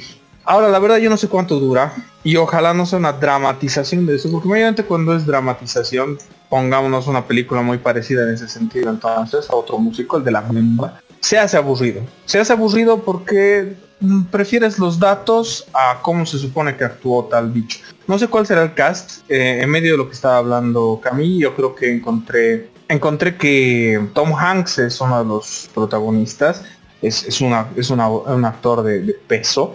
Entonces, yo creo que esta película puede tener algo interesante, ¿no? Pero no olvidemos, como bien dice Jim, que ah, es una película más que nada para hacer poder norteamericano. Dudo que tenga mucho éxito aquí, a menos que sea para señoras de 50 para arriba, porque son los que conocen mejor a Elvis. Elvis, nosotros la verdad, ya hemos, lo hemos, lo hemos, lo hemos uh, básicamente olvidado o sepultado hay muchos otros mm, muchos otros artistas a los que les tenemos mucho más respeto. Sin ir lejos, por ejemplo, yo cuando tenga, qué sé yo, 40 años, seguramente voy a ver una película autobiográfica de Shakira, porque creo que tenemos más por ese lado, Entonces sí es, en ese sentido esta película, no sé si va a tener mucha gloria aquí en Latinoamérica. Ojalá y sí, porque Jim tiene razón también en eso, es, nos hace falta tener artistas de regreso a esta índole pero no sé si lo va a tener realmente. Creo que J Balvin tendría mejor más peso aquí. Así de mal estamos en ese sentido. No, si Tom Hanks sale en alguna parte de serie con Coronel Sanders, si ya conocen eh, la, cómo es el coronel Sanders es alguien gordo, es como, no sé, como el pingüino así, pero más alto. Así que el excelente trabajo de maquillaje porque no lo reconoció debajo de todo eso. En fin, eh, yo creo que está Si les gusta Elvis, vean, vean. Pero algo que, para que no todo sea malo así en la semana. En la semana también se estrenó Umbrella Academy 2022, temporada 3. Eh, póngale. Eh, no puedo decirles narrativa porque es una cosa de la primera temporada de Netflix eh, con 10 episodios, 45 minutos cada uno. Continuación directa de la segunda temporada. En esta ocasión vamos a tener el arco de lo que es este el Hotel Oblivion, ¿no? En la parte narrativa de adaptación de los cómics, que hace tiempo que se separó bastante de los cómics así, pero que están para mí muchísimo mejor adaptada, ¿no? Muchísimo mejor que los cómics. Tiene más sentido, así. Póngale, recordemos que este es la adaptación de los cómics de, de Mark Waid, creo que este este vocalista de My Chemical Romance que se fumó unos buenos porros así bien se puso bien hasta la mota y, dijo bueno voy a hacer un cómic así. Y en su cómic hay superhéroes hay robots que, que están con que, utilizan una nave espacial así que en forma o sea la convierte en una nave espacial la, la, la Torre Eiffel. Aparte de eso tenemos una cárcel una prisión en la luna. Tenemos monos policías monos que hablan monos que vienen de aquí para allá, autos voladores y un montón de mierda, así, pero bien salida del culo de, las ideas locas de alguien bien drogado, como es ese auto. Cosa que fue mejor adaptada, según yo, a, las series, póngale tanto la primera y la segunda temporada, eh, donde en el final de la primera como que eh, no evitamos la destrucción de la Tierra, realmente caen los pedazos de, la luna y todo se da la mierda y ellos viajan en el tiempo hacia el pasado a tratar de evitar ese futuro en el cual eh, al llegar ni bien provocan otro tipo de cataclismo y tienen que solucionarlo y tal vez al solucionarlo volver al, al presente ya con el presente solucionado pero considerando toda la mierda que hicieron en la segunda temporada y todo lo que movieron, porque dice si viajar en el tiempo no tenés que mover nada, pero estos pelotudos así como que movieron todo para todos lados y provocaron tal vez que en el futuro estemos en un, en un punto donde las cosas cambiaron demasiado tanto así que tenemos no solo nuestra contraparte que es la Academia Sparrow que sino que tenemos una eh, paradoja de, del abuelo, una paradoja del tiempo, una de esas cosas que vos decís eh, no pueden existir porque generarían un conflicto en el universo que llevaría al fin no solo del tiempo y del universo y de todo lo que hay en él porque eh, no hay que jugar con estas huevas, ¿no? Así, póngale. Y estos pelotudos como que se pasaron eso por los huevos en la segunda temporada y querían volver a todo lo normal, lo normal al, tiempo ya una vez esto se solucionado, pero no.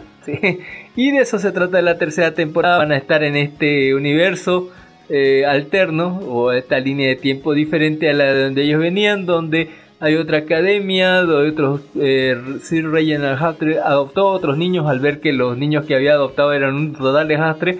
Eh, y esto, bueno, al, al encontrarse ahí van a generar una paradoja del tiempo y que va a generar un Kokoblex que es realmente en alemán se llama como una esfera de rayos, así póngale que es un compendio o una acumulación de pequeños agujeros negros dentro de él explotando constantemente y que amenaza no solo desde el primer momento amenaza, sino cumple su amenaza de tragarse eh, paulatinamente todo lo que hay en la existencia, ¿no?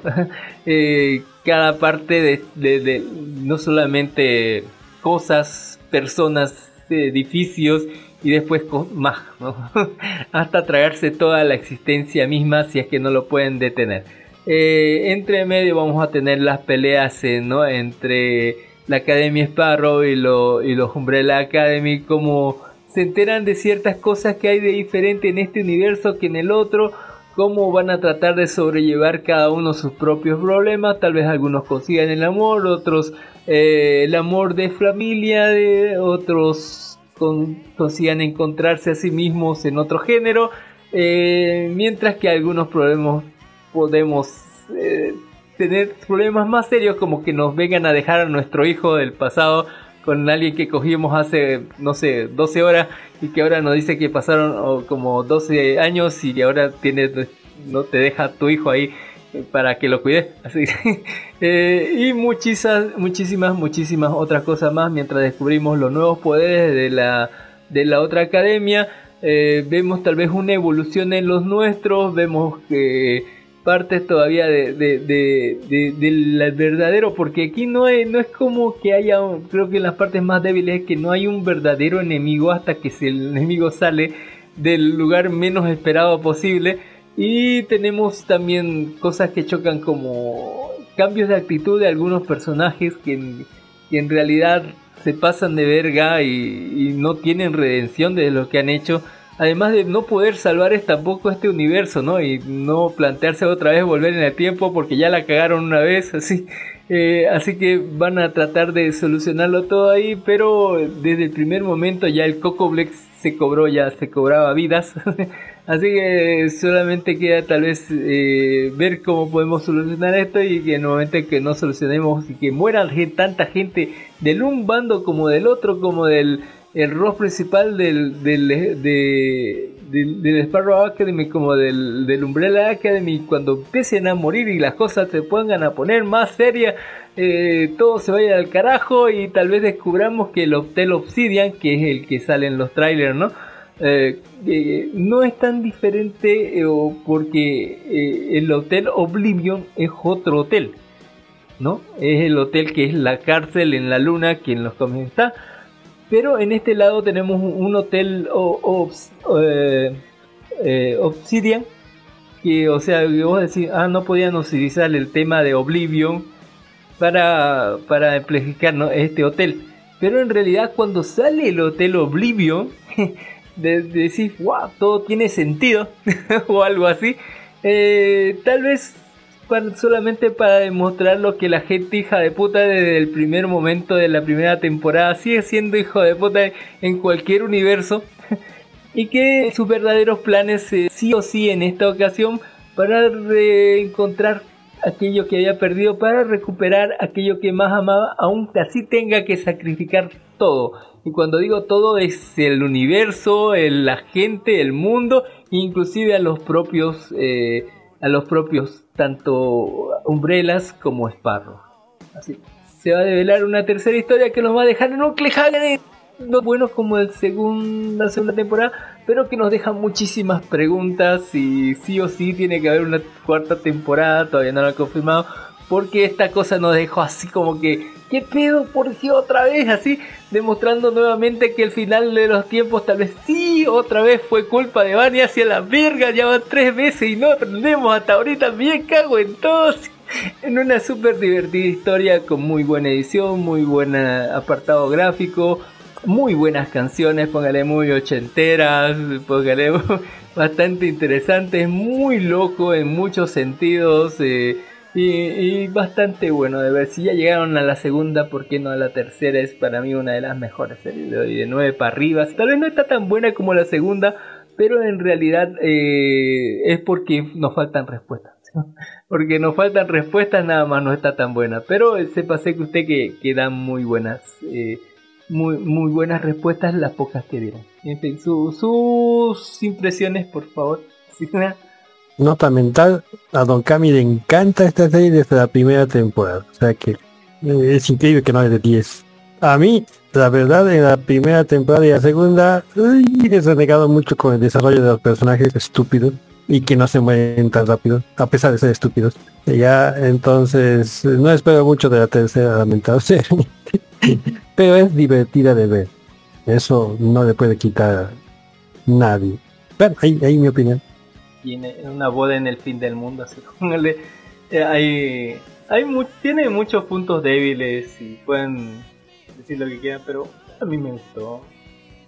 Lo vi a, Diego así con, un hijo al, número 2 y el que le sale de la nada y que tiene que aprender a cuidarlo. Igual la, inclusión de Laila que estaba en la, segunda ¿no? en la segunda temporada como mala, ahora como parte de la familia, así es, es, muy gracioso en muchas partes, póngale, donde, donde ves esta comparación con los otros Sparrow, que los Sparrow son un equipo, son, están todos, o sea, todos coordinados en realidad.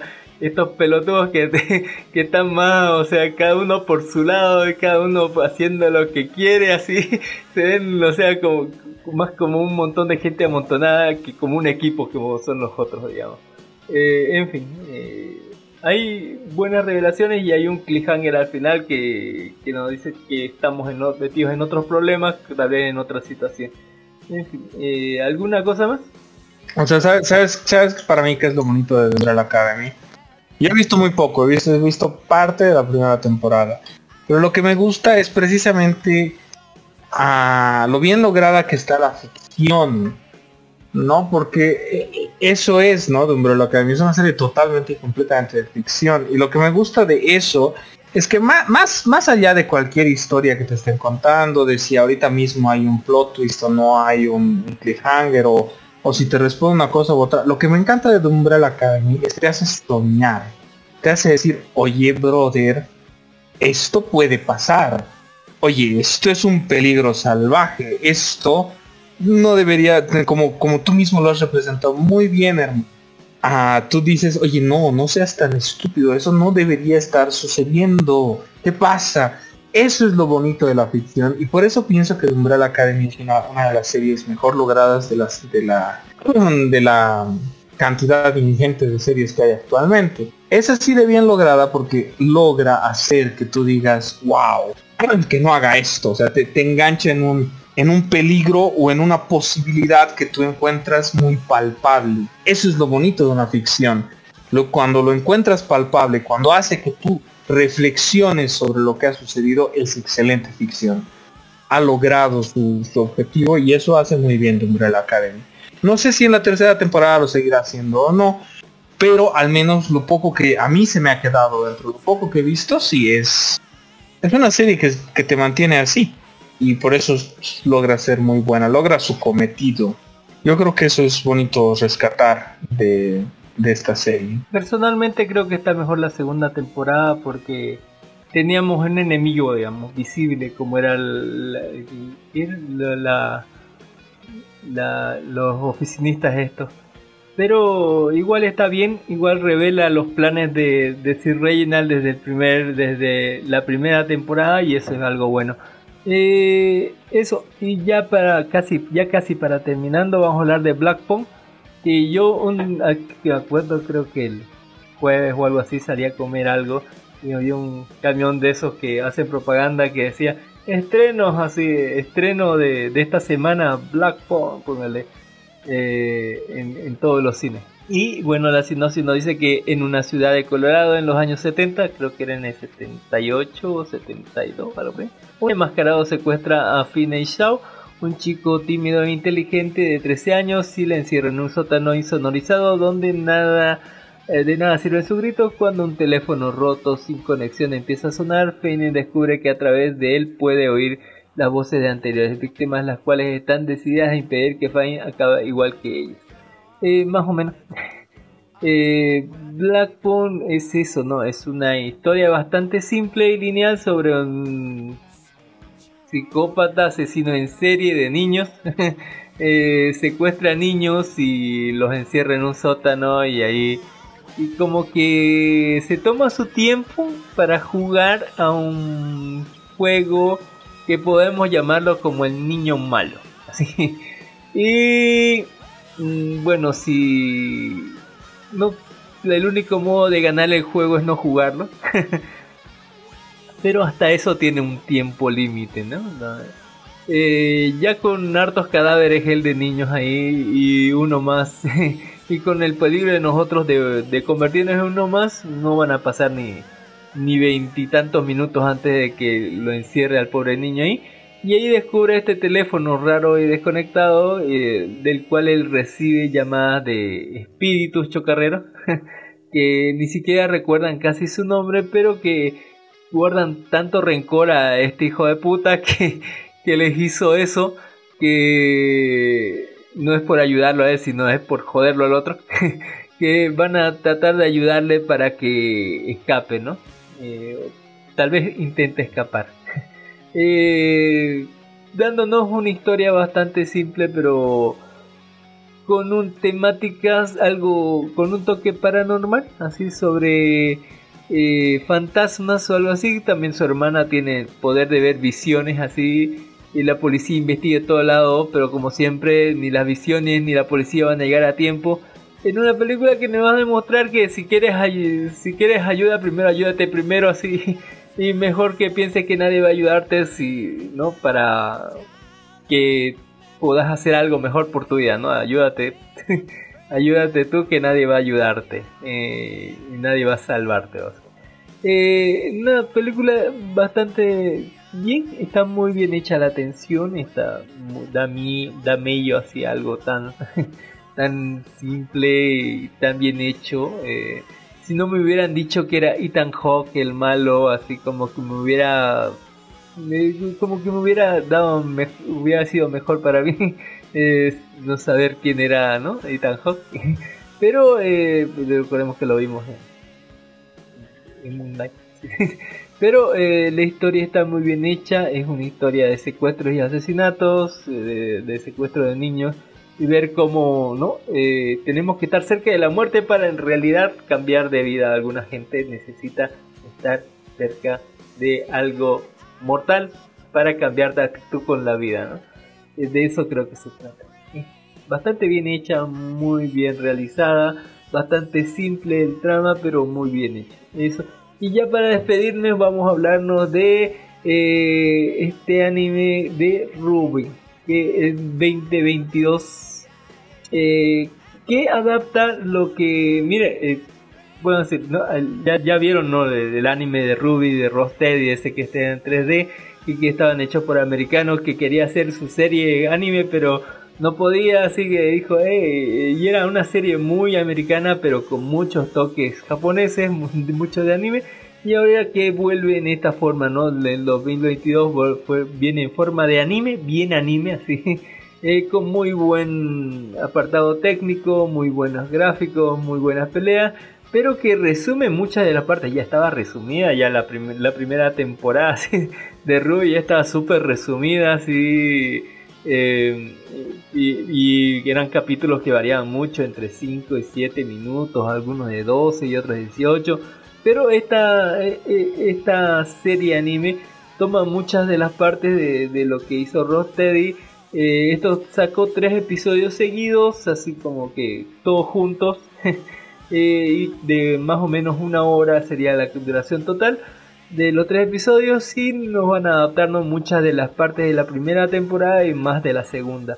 Eh, explorarán algunas cosas nuevas como que te la presentarán mejor, pero más que todo eh, van a hacer un van a, van a correr mucho porque van a directamente creo que a los 20 minutos ya están en ya están en la academia y eso tomaba más tiempo en desarrollo en el otro lado eh, en la serie original pero que está bastante bien realizada, tiene muy buenas peleas, eh, básicamente es lo que vimos, eh, lo que vimos ¿no? en, la, serie original, ahora en un tono mucho más anime, con voces parece más, más interesantes como de la Wise, sí es bien Oyosama, sí bien Oyosama, la de Ruby es como que bien alegre y así es todo lo que hubiera soñado el creador original que sea su serie, ¿por qué no? Sí, para que vean Ruby. Eh, eh, en fin, eh, este es el estreno de la temporada, ya no podemos decir porque ya estamos mirando a las 3 horas y, bueno, para despedirme yo les voy a recomendar que vean Hombre de Toronto, así con el de, que es no sobre que el asesino más mortal conocido como el Hombre de Toronto, Eddie el desastre de Nueva York, ambos se encontrarán en un Iborn y el destino les obliga a formar equipo para salvarse. Conseguirán aguantarse el uno al otro, sí, más o menos. Lo van a confundir el uno con el otro y bueno, al final van a tener que hacer migas, ¿no? Para pelear y salvarse los dos. Eh, y también les recomendaré eh, esta eh, la película de Bob Burger que, que, salió ya hace creo que era una semana algo por ahí para que vean a los que les guste Bob Burger la película eso tienen alguna recomendación te has arrepentido de todo lo que has colocado en lo que teníamos que hablar. Queda muy largo. Nunca, se arrepentirá, dice. No lo admitiré así como. a menos, a menos que sea domingo y ya tengo que dormirme para ir al trabajo mañana. Eh, y sobre la película que hace rato estabas comentando, yo solo vi el trailer y como siempre no me gustan los trailers en que me cambian el color para tratar de influenciar mi mente me ponen musiquitas medio tétricas para tratar de influenciar mi mente. en mi opinión eso es terror barato. Ya. Y por eso mismo no la voy a ver. Y la esta de Ruby, yo seguí al autor desde que inició prácticamente en sus animaciones 3D. ya. Y te diré que lo que dijiste al final, eso de esto es todo lo que el autor hubiese deseado. Ya yo pienso más bien que está revolcándose en su, en su tumba saber que los que han heredado su, su franquicia han hecho esto. Eh, no quería una, como se dice, japonización. Ya quería que su 3D se mantenga. Ya tal vez en y lo han japonizado, justamente no quería japonización. Ya que ella aunque sus diseños parecen japoneses, ya, waifus peleadoras, obviamente, eh, las peleas son totalmente con técnicas eh, occidentales, ya, o bueno, no, no asiáticas se puede decir, ¿ya? Entonces, eh, mm, aunque el resultado es agradable, ya sigo pensando que pierde el espíritu original de, de. Pero bueno, ¿qué podemos hacer? El autor está muerto precisamente porque murió Rubia y murió porque era tan el cerebro de todo, ya el argumento, las peleas, la animación, que cuando ha muerto todo su equipo, su staff, no, no, no, no podía conservar la calidad que tenían cuando él murió, que murió por un accidente, porque no creo que bueno, no murió por causas naturales, ya por vejez. Ya, pero es una buena animación, ya la que se ha logrado, pero no es comparable a haberlo hecho en 3D. Sí, recuerden, yo, yo lo dejé en la cuarta temporada cuando, porque esto se pone crudo, cuando le sacan la mano a la hermana de Ruby, cuando Ruby le cortan el cuello y se queda muda, cuando matan a la otra cosita y cuando muere este otro también. No crean que todo es bonito como, como cualquier serie, ¿no? Aquí hay consecuencias graves, hay muertes y cosas que, que van a decir que, en el orgullo, así pongan. En fin, ¿alguna cosa más que quiera recomendar ese limón? su despedida. Para empezar, gracias, gracias por haberme invitado gracias por haberme dado el espacio. Yo hablo muchísimas veces y me encanta hacerlo. Hablar de estas cosas me encanta, la verdad no sé por qué no lo vamos a seguir con ustedes. Ah, si fuera a recomendarles algo, creo que... Uy, no, no sé, jueguen, uy sí, jueguen, jueguen Fall Guys, ahorita está gratis, de verdad jueguenlo, está más divertido que nunca, tiene un montón de mapas nuevos. Yo he estado de verdad entreteniéndome demasiado con ese juego últimamente. Ah, me obsesiona la idea de ganar seguido. No se puede, de verdad, ese juego ah, logra entretenerte y absorberte de la manera en la que debería ser. Y si quieren ver algo, vean vean si es su cumpleaños cerca. no, sí, series ahorita no les puedo recomendar mucho. Y a menos que sea algo retro y yo creo que todos hemos visto retro, así que pero jueguen Fall Guys, de verdad está muy bonito ahorita que está. Muchas gracias, don ese limón. Hasta la próxima. Don Dark Horse, su despedida. Bueno, yo también tengo que, que, que, le diga, eh, sigan leyendo mangas, viendo mangas. Yo estoy leyendo las novelas. Quiero tratar de eh, hacer lo que es un review de Warhammer 40.000 en la más que toda la historia. Es un montón. Uy, pero por lo menos una guía, ¿no? Para la gente que no entiende mucho de este universo de Warhammer, que pues son 40.000 años de historias, novelas y nunca terminarían de, es un universo muy rico, pero por lo menos quiero hacer una breve historia del, del, plot principal, ¿no? O, también un poquito de, Halo también, para que la gente que está un poco perdida, este, introducir esos dos mundos, ¿no? Warhammer y Halo. Esa es mi meta y también hacer algunas eh, audio, audiolibros, audionovelas, comentando cada, cada capítulo. Ahorita estoy fascinado con lo que es Otome wa Sekai me gustó. Y estoy esperando que salga el, volumen 11, aunque va a tardar unos 3-4 meses. muchas gracias, Dark Horse.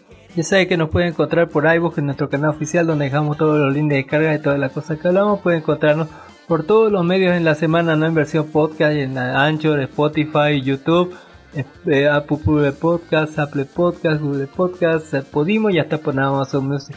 Damos un saludo a todos nuestros podcast amigos recomendados como Laura Cádula, No Me Cae Podcast, el podcast de Godian Zombie, el podcast de Pokémon, el podcast de los super amigos, el podcast de Replay y, y todo lo demás. Muchísimas gracias por habernos escuchado hasta aquí. Nos vemos la próxima semana. Muchísimas gracias. Ya, y disfrute. Listo, buenas. Chao, chao. Adiós. No me pedí sugerencias. ¿Ah? No pedía sugerencias. ahí, dejé, los audiolibros de eh, La tumba de Nazar, de Nazarick. Ya. Están todos los episodios en audiolibros si los quieren ver.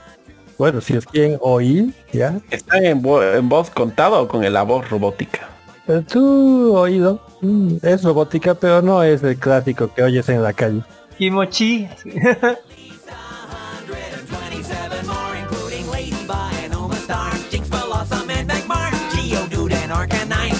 Puff and Everybody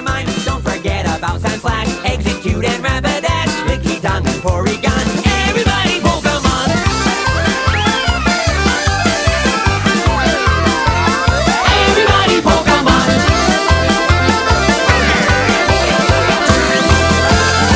Everybody Y unos, y unos hiatos bien repetitivos, pero... Ah, vas a entender la historia y aparte Ah, es la es la Sí, sí, sí, es el ese es el sintetizador de voz. Yo estaba tratando de hacer, a mí me gusta, a mí me gusta un, formato de audiolibros que sacan en, YouTube del Mocoso no Tensei. es un argentino que, que saca muy buenos sus audiolibros. No, él, los, empieza a relatar haciendo un breve resumen y me gusta. Se puede hacer. Ese formato está más bonito ya. E, este por ejemplo que está aquí son cada cada capítulo, no, cada tomo son como 10 horas de audiolibro, son como 14 audiolibros, son como 140 horas. Wow. van a tener muy, pero muy distraídos. es una gran novela. Y se van a enterar de lo que va a pasar en la siguiente temporada, obviamente. Tiene cable, tiene cable, tiene clave. no, no tiene clave. Tiene clave. Es de, YouTube. Ahí me envió un, un, folder de Mega que tiene cable, clave, clave. A ver, el folder de Mega no tiene clave. Ya para la otra semana hablamos de, lo, de los animes que nos faltaron de los finales de temporada. Dígame don, don Ginitz porque dice no hacia el, tema de, inicio, así que, que hablamos de fusos así, Pero se, se lo expliqué ya al principio. Es un insulto para toda la música que tengamos que usar para una serie de 20, 22 músicas del anterior milenio. Póngale, qué terror. Y, y el tema del, del, final va a ser este eh, el, el, tema más recurrente y esta canción, esta música es original del soundtrack de Umbrella Academy Session pero yo este tema ya lo escuchaba desde la temporada 2, de temporada 1 y temporada 2, pero creo que estaba en un solo episodio. Y aquí aparece más veces en los episodios, como una 5 o 6 veces aparece en los finales, ¿no? En, los ending. Y me encantaba ese tema, así. Cuando lo puse tiene copyright de, de, los que hicieron la música ahí de, de, Umbrella Academy, pero está muy chido así todo ese violín así. Eh, bien, bien, bien cabrón así. Me encanta la música esa del final. Y por lo menos lo pude eh, esta vez sí capturar así completo. En fin. Igual Top Blues, muy buena música tiene todo Umbrella Academy. Yo les recomiendo que en el canal de, YouTube de Umbrella Academy, ahí está todo el, el, oficial. Ahí está toda la música de los soundtracks de todas las temporadas. Ahí pueden encontrar muy buena música que yo no sabía así cómo se llamaban, que algún día lo escuché, pero ni en pedo sabía cómo se llamaban, que ahí está y que por lo menos eso me sirvió para mí ver, ¿no? De, de, de, de Umbrella Academy, de enterarme de cómo se llama esa música y para ponerla aquí, aunque sea. un poco. Yo creo que en esa parte por lo menos fue ganancia. y Luego dejé, dejé otro link ahí, es un link de mi, los, el mi chistes. Wow. Son 600 o más, sí, son más de 600 eh, archivos CBR, cada uno con chistes bien latinos, ¿ya? Pepito, sí, Pepito. Eh, no tan Pepito, pero sí tipo condorito y un poquito más subidos. Ya es la revista cómica, ya que como te das cuenta tiene largo trajín porque 600 tomos no los consigue cualquiera. Y de dos es chistoso. Les va a sacar una sonrisa. Un podcast de audiolibros vamos a hacer algún día. así. No, yo, mi idea es hacer así, como hay en internet, hay no, hay un canal que saca de estos, estos podcasts muy buenos. No podcast, así un resúmenes por capítulo de, libro, por ejemplo. No sé si usted lo ha visto, señor Jim Nils, el de Mucho no Tensei. es de una Es argentino, no parece argentino, no tiene el acento. Tiene argentino, y eso yo me acuerdo. A ver, se lo voy a pasar ahorita. A ver. A ver, es el mocoso 6. Y con eso yo me despido. Nos vemos hasta la próxima semana. Buenas noches, don Cami. Seguro nos va a acabar para. esta es la sección de postcréditos, así. En los postcréditos, donde digo así que no me expuse por ser por, por, por ser Eh, nos vemos. Bye. nos vemos. Buenas noches, Cami.